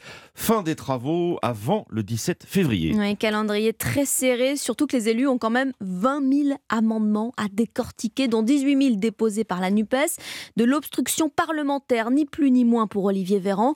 Le porte-parole du gouvernement était l'invité hier du grand rendez-vous Europe 1 CNews Les Échos. Ce que nous craignons finalement, c'est que les, députés et nous-mêmes et les Français soient privés d'un débat de qualité à l'Assemblée nationale à cause de l'obstruction bête et méchante de la NUPES. Quand vous déposez 18 000 amendements sur un texte de loi, c'est comme quand vous jetez de la soupe à la tomate sur un tableau. Voyez, ça sert à rien et ça ridiculise ceux qui le font. C'est pas ça l'action parlementaire. Quand on s'accroche à son rôle de parlementaire, on dépose des amendements utiles, indispensables, qu'on défend à fond les ballons, sans rien lâcher. Là, 18 000 amendements, je peux vous dire ça va empêcher d'aller examiner plusieurs articles essentiels de ce texte. Vous savez, ce serait très facile après de dire on n'a pas eu assez de temps pour examiner le texte, vous nous avez privé de débat. Avec 18 000 amendements de la NUPES, il faudrait au moins 6 mois de débat dans l'hémicycle. Ça n'est jamais arrivé. Olivier Véran, le porte-parole du gouvernement, qui se prépare d'ailleurs à une troisième journée de mobilisation demain. Côté transport, a priori moins de perturbations que le 31 janvier. Un TGV sur deux, trois TER sur 10 en moyenne. Une semaine cruciale aussi pour les syndicats qui organisent une autre journée d'action, cette fois samedi prochain. Oui, qu'on parle de la CFDT, de la CGT, de FO. Ces organisations sont revenues au centre du jeu ces dernières semaines. La preuve, Barthélémy Philippe, les adhésions grimpent depuis le début de l'année. Oui, les principaux syndicats revendiquent une augmentation de leurs effectifs liés à la mobilisation. La CFDT évoque un mois de janvier exceptionnel avec 10 000 nouvelles adhésions, deux fois plus que d'habitude à la même période. À la CGT aussi, le combat pour les retraites attire de nouveaux membres. Le syndicat revendique 7 300 nouvelles adhésions en janvier, même dynamique chez Force ouvrière qui en déclare 5 000 depuis la mi-novembre. Mais selon le politologue Dominique Andolfato, toutes ces annonces relèvent avant tout d'une stratégie de communication. Régulièrement, quand il y a des mouvements comme ça, tous les syndicats disent engranger des adhérents, beaucoup plus que d'habitude. Au moment du bilan, on s'aperçoit finalement que bien souvent l'incidence est relativement faible quand elle n'est pas nulle. Il y a une tendance plutôt baissière dans les effectifs. Les syndicats ont perdu en, en 10 ans à peu près 10% de leurs effectifs. Et la CGT, qui est le premier syndicat de France en nombre d'adhérents, revendiquait 640 000 membres fin 2022. C'est 48 000 de moins qu'en 2013, il y a 10 ans. Barthélémy Philippe, 6h05 minutes sur Europe 1. C'était il y a 25 ans, l'assassinat du préfet Claude Erignac à 21h05 le 6 février 1995. L'homme meurt sous les balles d'un tueur. Des dizaines de milliers de Corses défilent alors dans les rues. Inédit à l'époque pour Ajaccio et Bastia. Le ministre de l'Intérieur, Gérald Darmanin, présidera aujourd'hui la cérémonie d'hommage aux côtés de l'exécutif corse. Mais le signe d'un dialogue apaisé entre Paris et l'île de Beauté, relancé hein, depuis la semaine dernière. Oui, et notamment depuis l'aménagement de peine accordé à Pierre Alessandri, la justice a validé un régime de semi-liberté pour l'homme condamné à la perpétuité, membre du commando Erignac. Un dégel après des semaines glaciales entre Paris et Lille. Frédéric Michel, envoyé spécial d'Europe 1 en Corse. Une seule réunion de travail en septembre et plus rien. Pourtant, le processus prévoyait une rencontre toutes les six semaines, mais à l'automne, l'annonce du rejet de la demande d'aménagement de peine de Pierre Alessandri gèle tout. Gérald Darmanin reporte plusieurs visites. La récente décision judiciaire favorable aux militants nationalistes emprisonnés depuis 24 ans a éclairci l'horizon. Jean-Christophe Angelini est le secrétaire général du Parti de la Nation Corse. Je pense qu'on a aujourd'hui une réunion de conditions sans précédent récent dans notre histoire partagée et que l'on peut enfin envisager de voir le bout du tunnel. Les discussions n'ont jamais vraiment cessé, mais dans un format politique transparent et se sont euh, arrêtées. Nous attendons maintenant un format en toute transparence, de manière à, avancer et je l'espère à régler les problèmes. Sur l'île, beaucoup d'élus espèrent un apaisement et un changement de ton. Tous ont encore en mémoire le discours du président lors des 20 ans de la mort du préfet. Ce qui s'est passé ici, le 6 février 1998, ne se justifie pas, ne se plaide pas ne s'explique pas. Et ce midi, le ministre de l'Intérieur déjeunera avec une trentaine de maires de Lille. Le reportage de Frédéric Michel, envoyé spécial d'Europe 1 à Ajaccio. Au moins 50 morts euh, en Syrie ce matin après l'effondrement euh, d'immeubles. Conséquence d'un violent séisme ce matin. Les chiffres sont donnés par les médias d'État et les hôpitaux syriens. L'épicentre du séisme se trouve en Turquie. 6h07 sur Europe 1, les sports, on vous emmène euh, à la montagne, cap sur Courchevel et Méribel où se retrouvent euh, les meilleurs skieurs de la planète, 600 athlètes, 150 000 spectateurs attendus. Voici les championnats du monde de ski, Roman. Et eh oui, enfilez votre combinaison, Alexandre. L'équipe de France se prépare. Elle qui n'a pas eu de très bons résultats cette saison, mais elle espère briller cette fois avec Alexis Pinturo ou Tessa Worley. La cérémonie d'ouverture, c'était hier soir avec vous, Cyril de la Morinerie, envoyé spécial d'Europe 1 à Courchevel. Oui, malgré le froid et les flocons de neige, les tribunes étaient pleines hier soir à Courchevel pour la cérémonie d'ouverture. En mitouflé dans son anorak, le moufle main, bonnet sur la tête, Marie-Claude, locale de l'étape, savoure. Les trois voyelles, c'est déjà un domaine fabuleux, mais ce qui nous manquait, c'est une vraie compétition internationale qu'on n'avait pas. On nous disait euh, ici, c'est un peu bling-bling. Là, maintenant, c'est une, grande station sportive. Après Val d'Isère, Courchevel, associé à Méribel, accueille donc le gratin du ski et la ministre des Sports, Amélie Oudéa-Castera, une passionnée. Madame le ministre, est-ce que vous skiez vous-même? Je skie depuis que je suis toute petite. Je viens dans les Alpes d'ailleurs. Et je suis très très contente aussi qu'il y ait cette mise à l'honneur de la montagne française à travers euh, ces mondiaux. Les conditions sont idéales avec une neige en abondance et un public annoncé nombreux, de quoi donner des ailes aux bleus, assure le président de la Fédération française de ski, Fabien Saguez. Quand on court à la maison, on a vraiment cette pression positive qui arrive, ce supplément d'âme. Et premier virage ce matin pour les skieuses à Méribel. Et oui, ce matin, combiné d'âme avec une épreuve de vitesse, le Super G, et une autre technique, le slalom. Trop facile. Merci Cyril de la Morinerie du service des sports d'Europe 1. C'était le journal des sports avec Winamax. Les jeux d'argent et de hasard peuvent être dangereux. Perte d'argent, conflits familiaux, addiction. Retrouvez nos conseils sur joueurs-info-service.fr et au 09 74 75 13 13. Appel non surtaxé.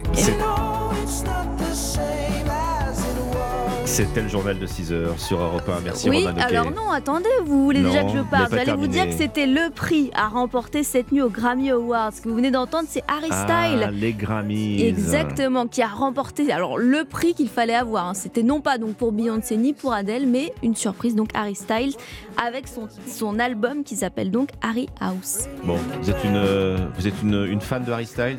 Oh bah oui, écoutez, ça s'écoute bien pour se réveiller le matin. Allez, voilà. Ça passe bien. Il est excellent cet album d'ailleurs, si je peux me permettre. Voilà, double validation. Allez-y Alexandre. Merci Roman Ok, très bon réveil avec Styles sur Europe 1. Il est 6h09 et on se retrouve dans un instant avec le pressing. Bon réveil. Les premières informations de la journée avec Alexandre Lemaire et Omblin Roche sur Europe 1. 6h11, bienvenue sur Europe 1, très bon réveil, on accompagne votre café, votre trajet au travail. Oui, à Omblin. 6h11, c'est l'heure du, du pressing. Avec nous, Dimitri Vernet, pour feuilleter donc les journaux du lundi matin. Quel est votre choix aujourd'hui? Eh bien, moi, je vous propose de prendre la direction des pages santé du Parisien euh, qui nous parle ce matin euh, des bons réflexes pour se prémunir contre la maladie d'Alzheimer, une maladie qui touche près d'un million de personnes en France avec pas moins de 225 000 nouveaux cas chaque année. Et vous le savez peut-être, euh, Omblin Alexandre, avec le vieillissement de la population, cela ne devrait pas aller en, en s'améliorant. Mmh. hein. Il devrait y avoir de plus en plus de personnes touchées. Sauf que, comme nous explique euh, le Parisien ce matin, l'Alzheimer est une maladie qui peut être évitée ou au moins retardée si l'on adopte euh, des bons réflexes dans notre quotidien. On parle là de stimulation du cerveau. hein. Tout d'abord, une méthode qui consiste simplement à le sortir de sa zone de confort en faisant bah, par exemple des exercices intellectuels ou encore en, en bousculant nos mécanismes de base, c'est-à-dire en se servant de sa main gauche 10 minutes par jour si Ah l'on oui. est droitier, par exemple. Oui, ça, ça permet de le stimuler quotidiennement. Donc voilà, notre état de santé général a lui aussi un impact. Le traitement de l'hypertension, l'arrêt du tabac et de l'alcool, l'activité physique peuvent diminuer les risques, tout comme euh, nos relations sociales qui sont très importantes et qui malheureusement baissent généralement lorsque l'on Eh oui. vieillit. Échanger, discuter. c'est ça, et c'est très important. C'est un des points, euh, un des Mm, points mm, qui est mm. souligné dans cet article. Et pour vous dire, au total, si ces facteurs étaient appliqués, 40% des démences dans le monde pourraient être théoriquement évitées. 40%, je trouve ça personnellement énorme.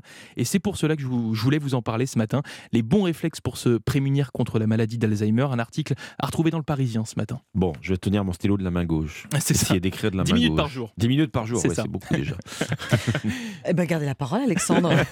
Qu'est-ce que vous, vous, lis- vous lisez Non, avec la feuille dans la main. Dans la main gauche, vous voyez, voilà. voyez, voyez. Alors, pour une nouvelle euh, qui n'est pas faite pour rassurer les usagers de la gare du Nord à Paris, puisqu'on découvre ce matin dans le Parisien le contenu d'un rapport sur l'état de délabrement de ce qui est quand même, il faut le rappeler, la première gare d'Europe, hein, Mm. la Mm. porte d'entrée en France, des voyageurs du Thalys, de l'Eurostar, autrement dit des tous les gens qui arrivent de Belgique, des Pays-Bas, du Royaume-Uni. Un expert a été mandaté par la société qui devait conduire à l'origine la rénovation de, de cette gare du Nord. Son rapport a été déposé au tribunal administratif et, et de commerce de Paris.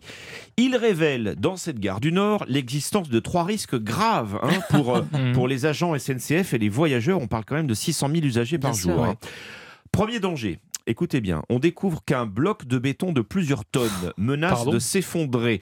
Photo à l'appui, dans le dossier, on voit qu'un morceau de façade de la gare du Nord est maintenu par des cordes, et tout cela à l'aplomb des voies de l'Eurostar. Ah, D'accord. Deuxième danger, c'est un risque d'incendie, euh, cette fois-ci qui pourrait se déclencher dans un plancher en bois de la mezzanine d'embarquement de l'Eurostar. Encore lui, risque d'incendie qui est dû à un enchevêtrement euh, de câbles et, et de réseaux.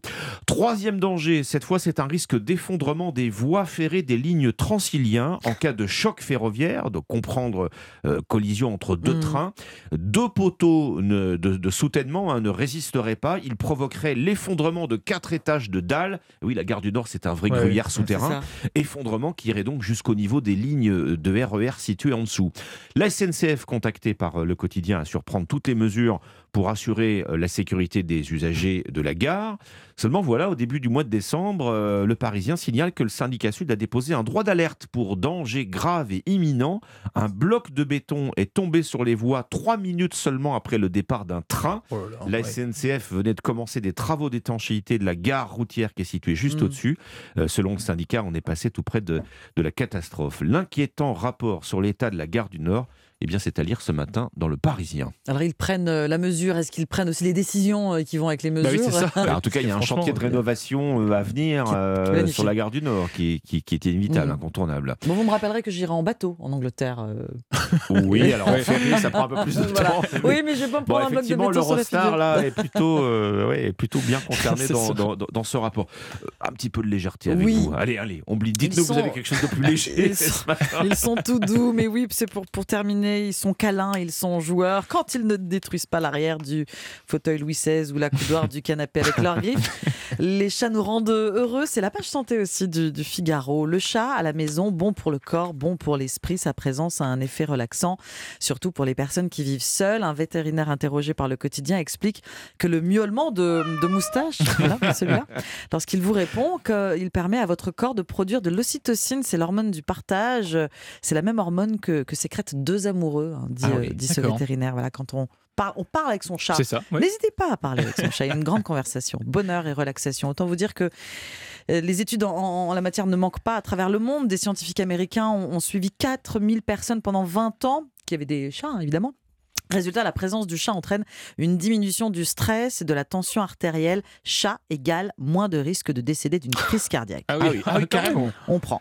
Un psychologue français, cette fois, euh, va plus loin. Les patients exposés au risque suicidaire tiennent mieux le coup quand ils vivent avec un chat. Et pour la simple et bonne raison qu'ils ne souhaitent pas l'abandonner. Moustache nous fait du bien quand il ronronne parce que les vibrations sont équivalentes d'un hum, voilà, Ouais, du, ouais, du ouais, ouais. yogi, un petit moteur diesel très apaisant et parce que ces vibrations envoient au cerveau un signal de sensation euh, agréable. Enfin, écrit le Figaro, le chat nous apprend à gérer nos frustrations car il vient nous voir quand il en a envie. La relation fragile entre un propriétaire et son animal est donc précieuse. Si vous avez un chat à la maison, soyez patient. En vieillissant, Moustache va devenir de plus en plus câlin, voire collant. Moi vouloir être un chat, me frotter contre tes barres. Pourquoi les chats nous rendent heureux C'est dans le Figaro. Ouais, la conversation avec un chat, ça commence souvent à l'ouverture de la porte du frigo, non Oui, en C'est, euh, général. C'est surtout là qu'ils sont intéressés, Oui, non Quand il y a des croquettes qui se versent dans la gamelle. ouais. Voilà. Mais euh, ça fonctionne. C'est c'est de l'ocytocine. Vous voyez? Moi, je prends. moi aussi. hein. Vous avez peut-être votre chat sur les genoux ou, entre vos jambes en nous écoutant. Bon réveil à l'écoute d'Europe 1. Merci Ombline. 6h18. Votre partition Ombline à 6h19 euh, sur Europe 1, c'est un hommage ce matin à une icône de la musique soul et blues de Chicago, le guitariste américain Syle Johnson, euh, disparu il y a exactement un an. Oui, si vous ne le connaissez pas, pas encore, son répertoire euh, qui a marqué les années 60 et 70, vous avez sans doute déjà entendu quelques notes issues de ses compositions. À force d'être repris par certains des plus grands noms du mouvement hip-hop, Syle Johnson s'était autoproclamé l'artiste le plus samplé de tous les temps. Écoutez, vous reconnaîtrez ce bout de partition sur lequel les Marseillais d'Ayam se sont appuyés pour écrire Elle donne son corps avant son nom en 1997.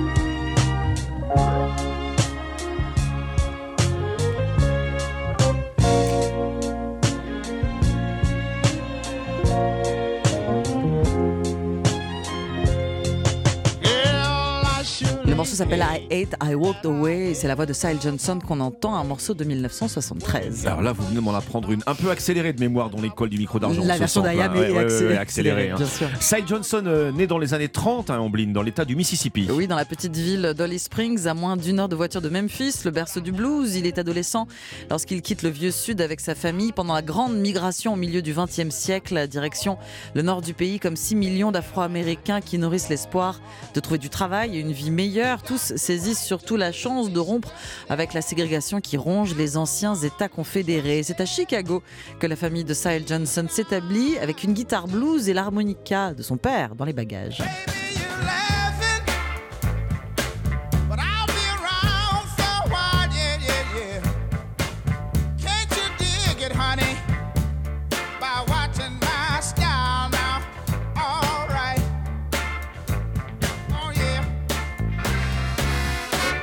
Se trouve que c'est grâce à son frère aîné que Syle Johnson découvre la guitare. Oui, le bluesman Jimmy Johnson, décédé également l'an dernier, quelques jours avant Syle Johnson. Jimmy l'initie à l'instrument avec l'aide d'un ami, Matt Murphy, autre musicien inscrit dans l'histoire du Chicago Blues. Pour faire simple, le blues joué sur une guitare électrique. Alors après s'être fait remarquer dans les clubs et les studios de la ville, Syle Johnson débute sa carrière en 1959. Ses premiers succès sont dans l'air du temps, une musique soul comme beaucoup de maisons de disques en produisent à l'époque. Il faut attendre la fin des années 60 pour l'entendre s'emparer de thèmes euh, plus politiques. Effectivement, et on y revient dans un instant. Lorsque la décennie suivante s'ouvre, Syle Johnson prend la direction de Memphis pour intégrer le catalogue d'I Records, le label de la superstar Al Green.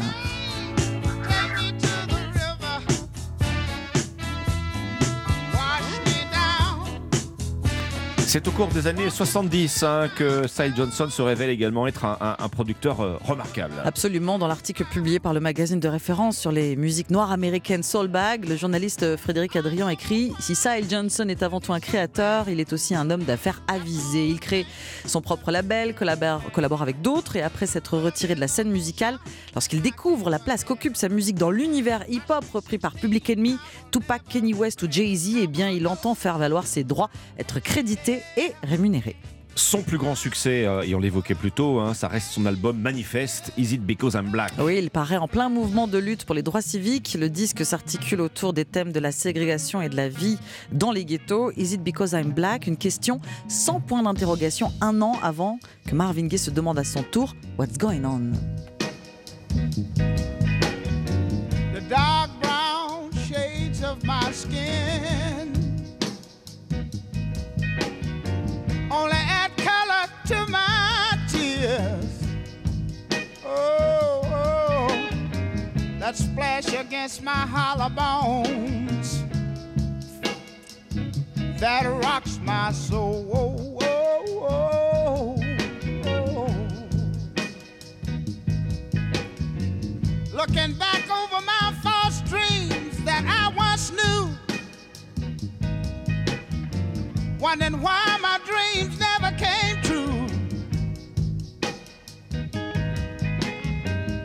Is it because I'm black?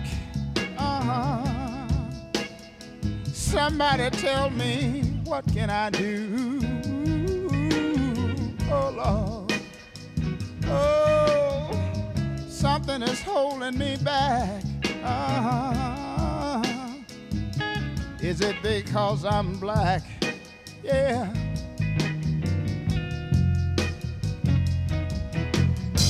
In this world I was raised in the ghettos of the city. Yeah. Oh Lord. Uh. Uh. Mama, she worked so hard to earn every penny. Yeah, yeah. Oh, Lord. Something is holding me back. Uh-huh. Is it because I'm black?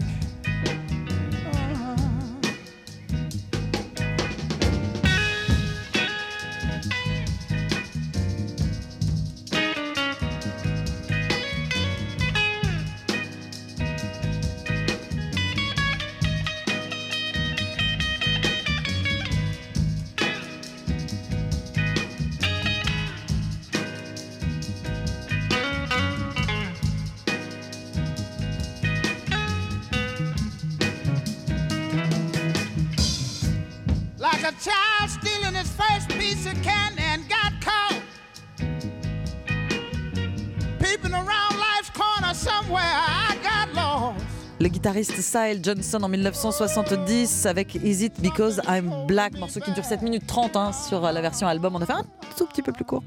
J'irai vite me l'écouter en entier. Il faut la légende du blues et de la soul de Chicago est décédé il y a un an, le 6 février 2022.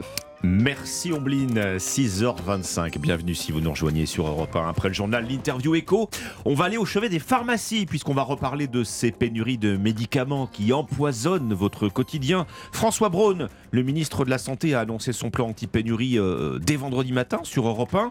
Est-ce que cela va suffire? Comment en finir avec les ruptures de stock? On posera cette question à Frédéric Bizarre, économiste de la santé, à 6h40 sur Europe 1. Avant 7h, la revue de presse internationale avec les correspondants d'Europe 1 et l'innovation avec Anissé Mbida. Ce matin, un nouveau type de moteur d'avion beaucoup plus silencieux. À tout de suite. Europe Matin. Alexandre Lemaire et Amblin Roche. À la une, ce matin, la réforme des retraites face aux députés. Texte débattu dès 16h aujourd'hui. 20 000 amendements essentiellement de la part de la NUPES. Le point sur cette semaine cruciale pour la majorité dans un instant avec Louis Dragnel, chef du service politique d'Europe 1. Dans ce journal, l'apaisement et le retour du dialogue en Corse. Commémoration en présence de Gérald Darmanin des 25 ans de la mort du préfet Erignac. L'aménagement de peine de Pierre L'un des membres du commando, redonne l'espoir d'échanges constructifs avec l'État. Et puis la guerre en Ukraine, presque un an après le déclenchement du conflit par Vladimir Poutine, Moscou semble plus offensif sur le terrain. Alors est-ce que sa stratégie militaire a changé? Explication à suivre. Le journal de 6h30, Fanny Marceau. Bonjour Fanny. Bonjour Alexandre, bonjour à tous. Majorité et opposition ont hâte d'en découdre. On se frotte les mains. L'épineuse réforme des retraites entre dans l'arène de l'Assemblée nationale cet après-midi. Hier, dans le journal du dimanche, la Première ministre a fait un pas de plus vers les républicains avec l'extension du dispositif de carrière longue à ceux qui ont commencé à travailler entre 20 et 21 ans. Louis Dragnel, pour le moment, plusieurs députés LR continuent d'émettre des réserves et menacent de ne pas voter le texte. La gauche et le Rassemblement national sont vent debout contre le projet de loi. Comment euh, l'exécutif, Louis, appréhende-t-il cet examen du texte à l'Assemblée? Plusieurs ministres que j'ai appelés se disent plutôt confiants pour une raison de pure forme. Avec près de 20 000 amendements à étudier en 11 jours, dont plus de 18 000 déposés par la NUPES, très peu de chances que les véritables enjeux de la réforme soient débattus. Un ministre qui a hâte d'en découdre explique Maintenant qu'on connaît leurs amendements, on ne boxe plus dans le vide, on va les cartonner. C'est sans doute le paradoxe de la NUPES en déposant beaucoup d'amendements, la gauche rend plutôt service au gouvernement. Sauf si met en garde un ministre de poids, la NUPES retire soudainement ses amendements en masse. Ensuite, après les deux concessions du gouvernement, la retraite minimale à 1200 euros pour tous et l'extension du dispositif carrière longue pour tous ceux qui ont commencé à travailler entre 20 et 21 ans, l'exécutif espère rallier 35 à 38 députés LR, ce qui serait suffisant pour faire voter le texte.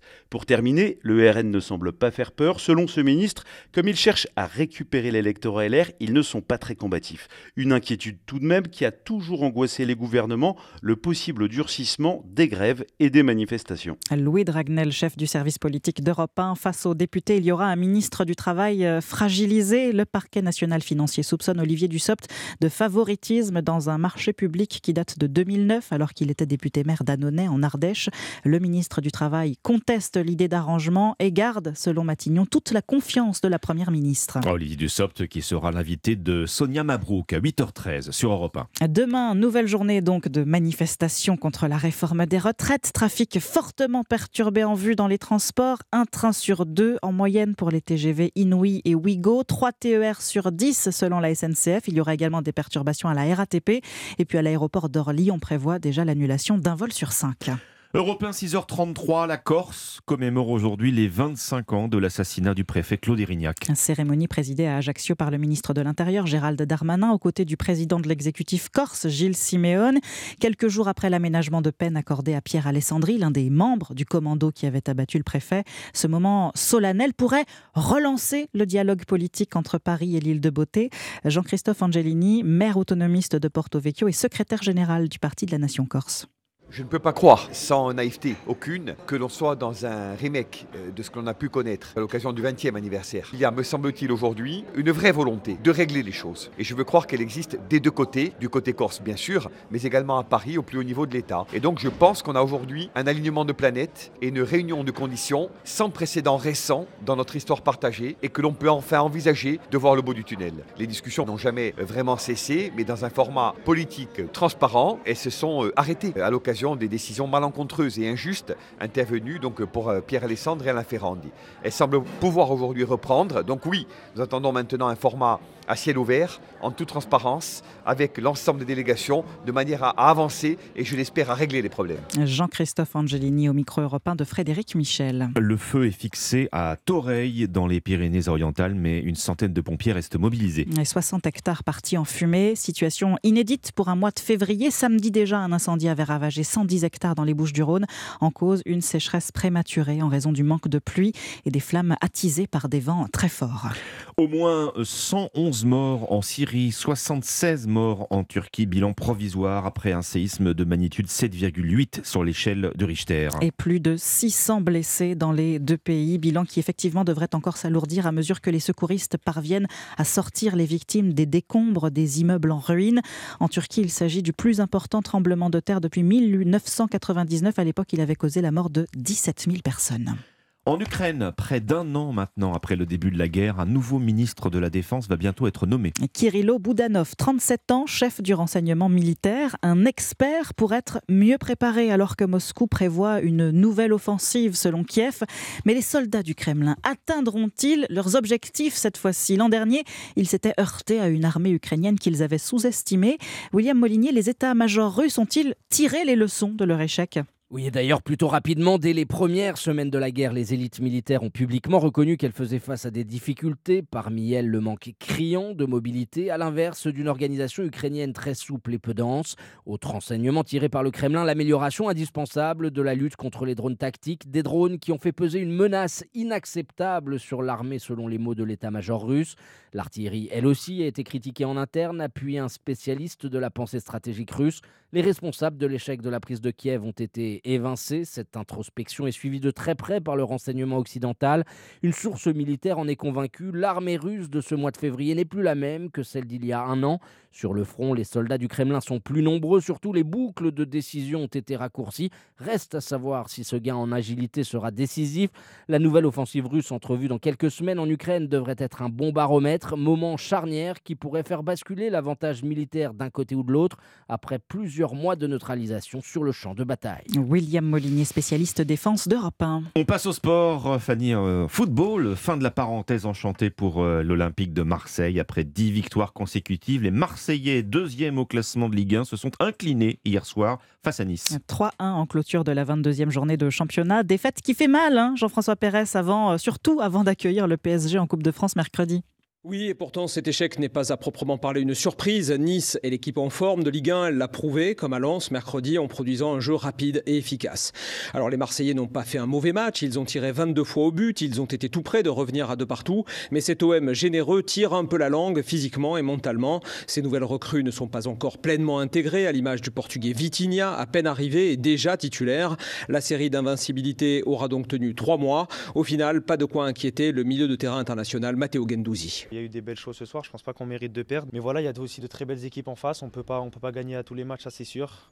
Nice, ils ont eu des, joueurs euh, de qualité devant, ce qui a fait la, la différence au niveau de l'efficacité ce soir. Mais voilà, on reste les pieds sur terre, on sait ce qu'on a à faire, on sait qu'on est sur une bonne dynamique et c'est pas cette défaite qui va nous mettre la tête euh, sous l'eau, loin de là. Les 65 000 spectateurs n'ont pas sifflé les leurs malgré la défaite. Ils reviendront dès mercredi pour ce huitième de finale de Coupe de France, forcément électrique face au PSG, en espérant une première victoire de l'OM sur les Parisiens au Vélodrome depuis plus de 11 ans.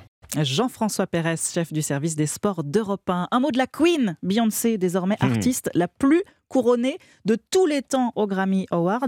En revanche, totale surprise, le prix du meilleur album de l'année lui échappe. Et il ne va pas non plus à sa rivale Adele, mais au Britannique Harry Styles pour Harry's House, son troisième album. Vous avez vu l'accent Merci en tout cas à la Queen du 6h30. Mer- Merci Fanny Marceau. 6h38, bienvenue sur Europe 1. À suivre, comment mettre fin aux pénuries de médicaments? Le ministre de la Santé, François Braun, a dévoilé son plan dès vendredi matin sur Europe 1. Est-ce que ces mesures vont dans le bon sens? On fait réagir dans un instant Frédéric Bizarre, économiste de la santé. A tout de suite.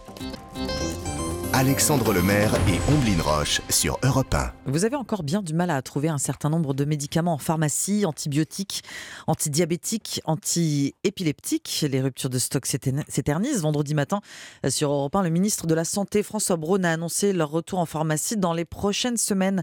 Votre invité, Alexandre Frédéric Bizarre, est économiste de la santé et président de l'Institut Santé. Euh, bonjour Frédéric Bizarre. Le ministre de la Santé, François Braun, nous livrait effectivement dès vendredi matin sur Europe 1 son plan anti-pénurie. hein. Les premières mesures sont de court terme. Elles concernent le renouvellement des stocks euh, de paracétamol, d'amoxicilline. C'est bien là euh, qu'on a euh, les pénuries les plus graves en pharmacie, encore ce début de mois de février. hein.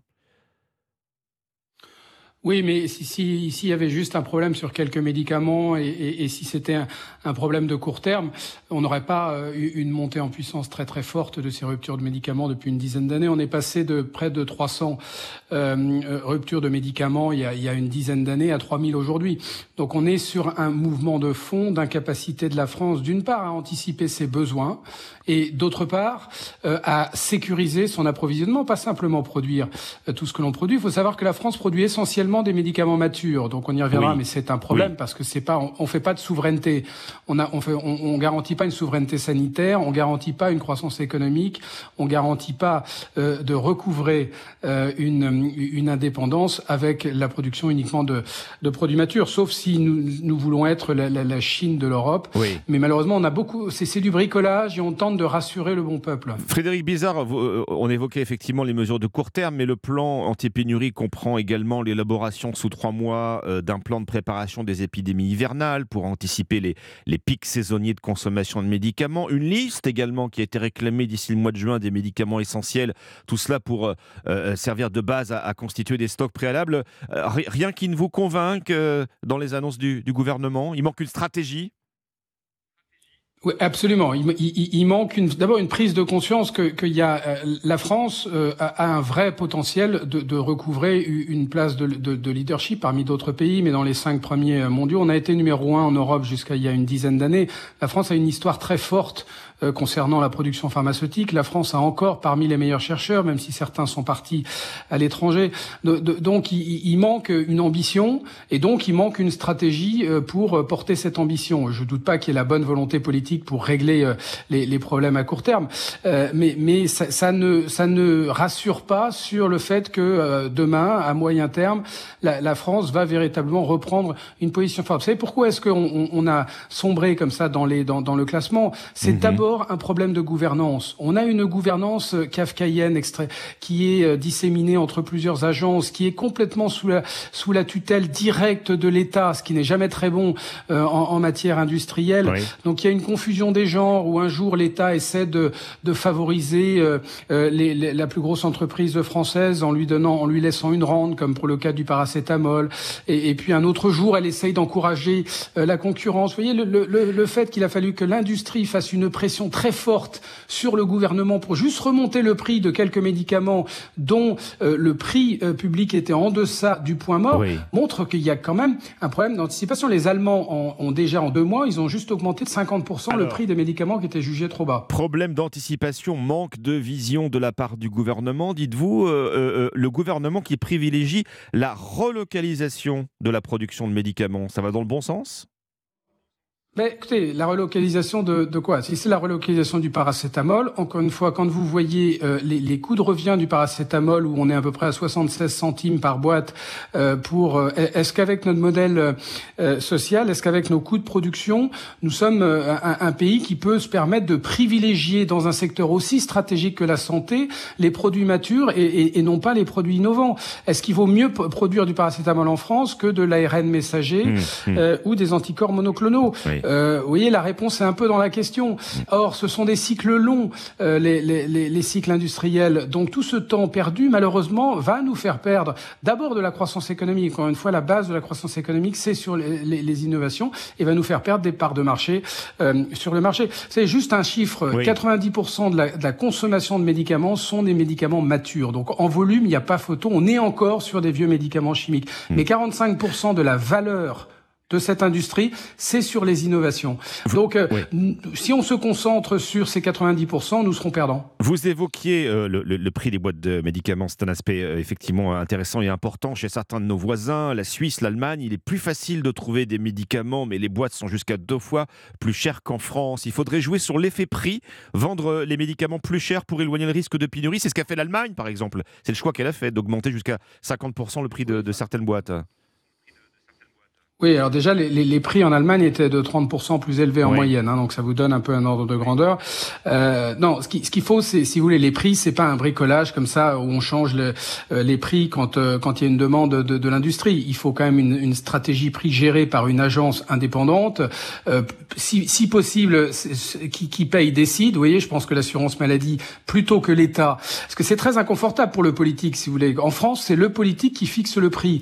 Est-ce que c'est une bonne position pour le politique d'être confronté directement à la situation du prix où vous êtes vraiment sur euh, bah, une, une logique euh, économique, une, une logique budgétaire Je ne suis pas sûr que ça soit une bonne position euh, pour euh, le gouvernement. Donc vous voyez, c'est c'est ça les questions de fond. Deuxième chose, il faut qu'il y ait une, une régulation avec une anticipation. Vous savez qu'on ne connaît ni les stocks ni les besoins réels. Donc en fait, on est dans une boîte noire où le gouvernement donne l'impression de, de contrôler, mais il n'a pas les outils pour euh, contrôler. C'est, y a, je doute pas de la bonne volonté politique, encore Oui. une fois, pour régler les choses, mais mais il n'y a pas les, il y a pas les outils pour contrôler, il n'y a pas la bonne euh, gouvernance, donc euh, les choses deviennent un peu difficiles. C'est un marché très stratégique. hein. Bon, on vous entend effectivement euh, très critique euh, après ces, ces- ces annonces euh, du gouvernement pour remédier aux pénuries de médicaments. Merci Frédéric Bizarre. Je rappelle que vous êtes économiste euh, de la santé, euh, professeur à l'ESCP Europe, président de l'Institut Santé. Merci à vous. Europe 1, il est Europe 6h49. Omblin Roche et Alexandre Lemaire. L'innovation avec Anissé Mbida. Bonjour Anissé. Bonjour Ombline, bonjour Alexandre. Bonjour Anissé. Bonjour à tous. L'innovation du jour, c'est un nouveau type de moteur d'avion. Il aurait l'avantage d'être beaucoup plus silencieux. Eh Bien, je vous propose d'écouter la différence. Ah bah Alors, oui. Pour mémoire, un avion à réaction qui passerait devant nous euh, au décollage, vous connaissez, ça donne ça. Ah, ça fait mal, hein Ah oui, on baisse. on baisse Et encore là, Surtout 50 fois par jour. il a une distance de 300 mètres. Autre exemple, cette fois, un avion à hélice. Ah, c'est tout aussi bruyant et c'est pour ça que ceux qui travaillent à proximité doivent porter un casque anti-bruit. Et bien maintenant, écoutez ce nouveau type d'avion conçu par la société Jetoptera. Et là, ça paraît fort, hein, mais Oui. le son est capté directement à côté du moteur. Ah, Donc c'est clairement plus silencieux, hein, parce que là on n'est pas à 300 mètres. Bien sûr. Et d'après eux, bah, si on s'éloigne justement, bah, ce petit sifflement va se fondre complètement avec le bruit ambiant et on ne devrait plus rien entendre Mhm. du tout si on se trouve à 300 mètres par exemple. Alors c'est quoi le truc? Comment c'est possible? Mais en fait, c'est un moteur à hélice, mais sans hélice. Ça fonctionne un peu comme les ventilateurs Dyson, vous savez, ces ventilateurs bizarres là qui n'ont pas d'hélice euh, hein. non plus. J'allais dire, c'est un bruit d'aspirateur, votre- Eh ben, votre réacteur. C'est exactement ça. Son principe, c'est de compresser l'air et de le faire circuler d'une certaine manière pour qu'il s'accélère, qu'il s'accélère. Un, ça donne plus de puissance. Deux, c'est plus efficace et surtout, bah, ça fait beaucoup moins de bruit. Et c'est pour ça que l'objectif, c'est d'utiliser ces moteurs pour des taxis volants, vous savez, des engins à décollage vertical. Aujourd'hui, ils ressemblent euh, grosso modo à des hélicoptères électriques qui font un boucan du diable. Donc, c'est pas très heureux pour des appareils qui sont censés voler au-dessus des villes. Alors qu'avec ce nouveau type de moteur, ce nouveau type d'aspirateur, le bruit va devenir un petit peu plus acceptable. C'est encore de la recherche ou, est-ce qu'il y a des engins, Anissé, euh, qui volent avec Oui, oui, ils volent déjà hein, justement sur des prototypes de taxis volants à décollage vertical. La société a aussi signé un contrat avec l'armée américaine qui veut développer des avions encore plus euh, furtifs. Parce que c'est vrai, hein, ça sert à rien d'avoir un avion qui est invisible au radar, s'il fait tout un tatamar quand il Ouais. vole à basse altitude. En tout cas, on attend surtout les applications civiles. Ça pourrait ramener un petit peu plus de calme à proximité des aéroports. Merci Anissé. Merci Anissé. Europe Matin. Europe 1, 6h51, les titres, Alban Le Prince. Coup d'envoi des débats cet après-midi à l'Assemblée sur la réforme des retraites. 20 000 amendements, dont 18 000 déposés par la NUPES. Les députés ont jusqu'au 17 février pour les examiner. Demain, ce sera l'acte 3 dans la rue avec de nouvelles manifestations et grèves. À la SNCF, prévoyez un TGV et Ouigo sur 2 et 3 TER sur 10. Les enfants ont 11 ans en moyenne la première fois qu'ils visitent un site porno. Pour leur en interdire l'accès, le gouvernement doit annoncer cette semaine un dispositif objectif obliger les plateformes à contrôler réellement l'âge des utilisateurs et ce dès le mois de septembre. Et puis la mairie de Paris part en guerre contre les propriétaires qui ne respectent pas l'encadrement des loyers. Les premières mises en demeure seront signées aujourd'hui. 142 dépassements de loyers ont été signalés depuis le 1er janvier. Tous les arrondissements sont concernés. Le 11e arrive en tête. Nous devons aider le continent africain. to live with us the European dream. Good friend of Taiwan. Europe Matin. Votre revue de presse internationale, nous sommes d'abord aux États-Unis ce matin. Bonjour Alexis Guilleux. Bonjour. À la une de la presse américaine ce matin. Eh bien, à la fin de l'incident du ballon espion chinois, le New York Times explique que des plongeurs de la marine américaine s'efforcent de retrouver les débris de l'engin détruit samedi à l'origine de la querelle diplomatique entre les deux premières puissances mondiales. Le Washington Post note le paradoxe de cette histoire. Alors que les deux pays développent une myriade de moyens dans l'espace, le ciel et la mer pour se surveiller mutuellement, c'est bien un ballon sans pilote qui a mis le feu aux poudres. Du côté des conservateurs, Fox News parle d'un moment Spoutnik, comme pour le satellite soviétique lors de la guerre froide, le ballon espion chinois change radicalement le sentiment de sécurité des Américains. De quelles autres missions de surveillance chinoise n'avons-nous pas été informés s'interroge le Wall Street Journal. Cet incident doit en tout cas briser une illusion, les ambitions de Pékin sont mondiales et le continent américain est vulnérable. Nous sommes maintenant en Algérie avec vous, euh, Zohir Bouzid. Les gros titres des journaux algériens ce lundi. Eh bien, on parle de la défaite de l'équipe algérienne de football face au Sénégal en finale du Chan, le championnat d'Afrique des Nations qui s'est déroulé en Algérie pour sa septième édition. Les articles de presse sont plutôt bienveillants avec l'équipe algérienne malgré sa défaite. Ils se sont inclinés au tir au but face au Sénégal. Les Verts n'ont pas démérité, titre l'expression. Finale perdue, Paris réussi pour le soir d'Algérie. Le jeune indépendant revient plutôt sur l'organisation de l'événement sportif, particulièrement la clôture qui s'est déroulée au stade Nelson Mandela à Alger.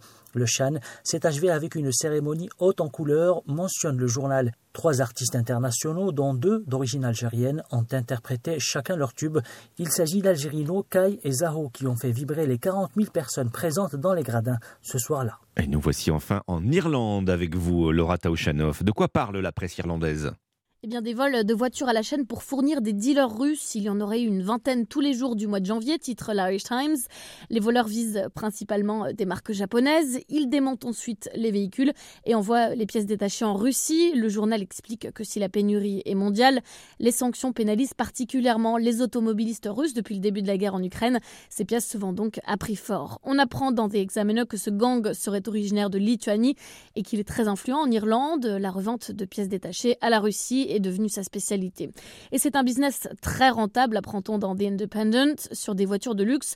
Rien que les airbags valent plusieurs milliers d'euros. Les portières rapportent aussi énormément d'argent sur le marché noir. Merci Laura Taouchanoff, merci à nos correspondants. 6h54, bon réveil, bienvenue. Si vous nous rejoignez à l'instant sur Europe 1, lundi 6 février, nous voici à la veille d'une nouvelle journée de manifestation contre la réforme des retraites qui va connaître ses tout premiers débats aujourd'hui à l'Assemblée. Toute l'actualité dans un instant, vous retrouvez Lionel Gougelot. A tout de suite. Europe Matin. Europe 1, il est 6h57, excellente matinée. Et vous retrouvez Lionel Gougelot. Bonjour Lionel. Bonjour, bonjour Ombline. Bonjour. Bonjour Alexandre.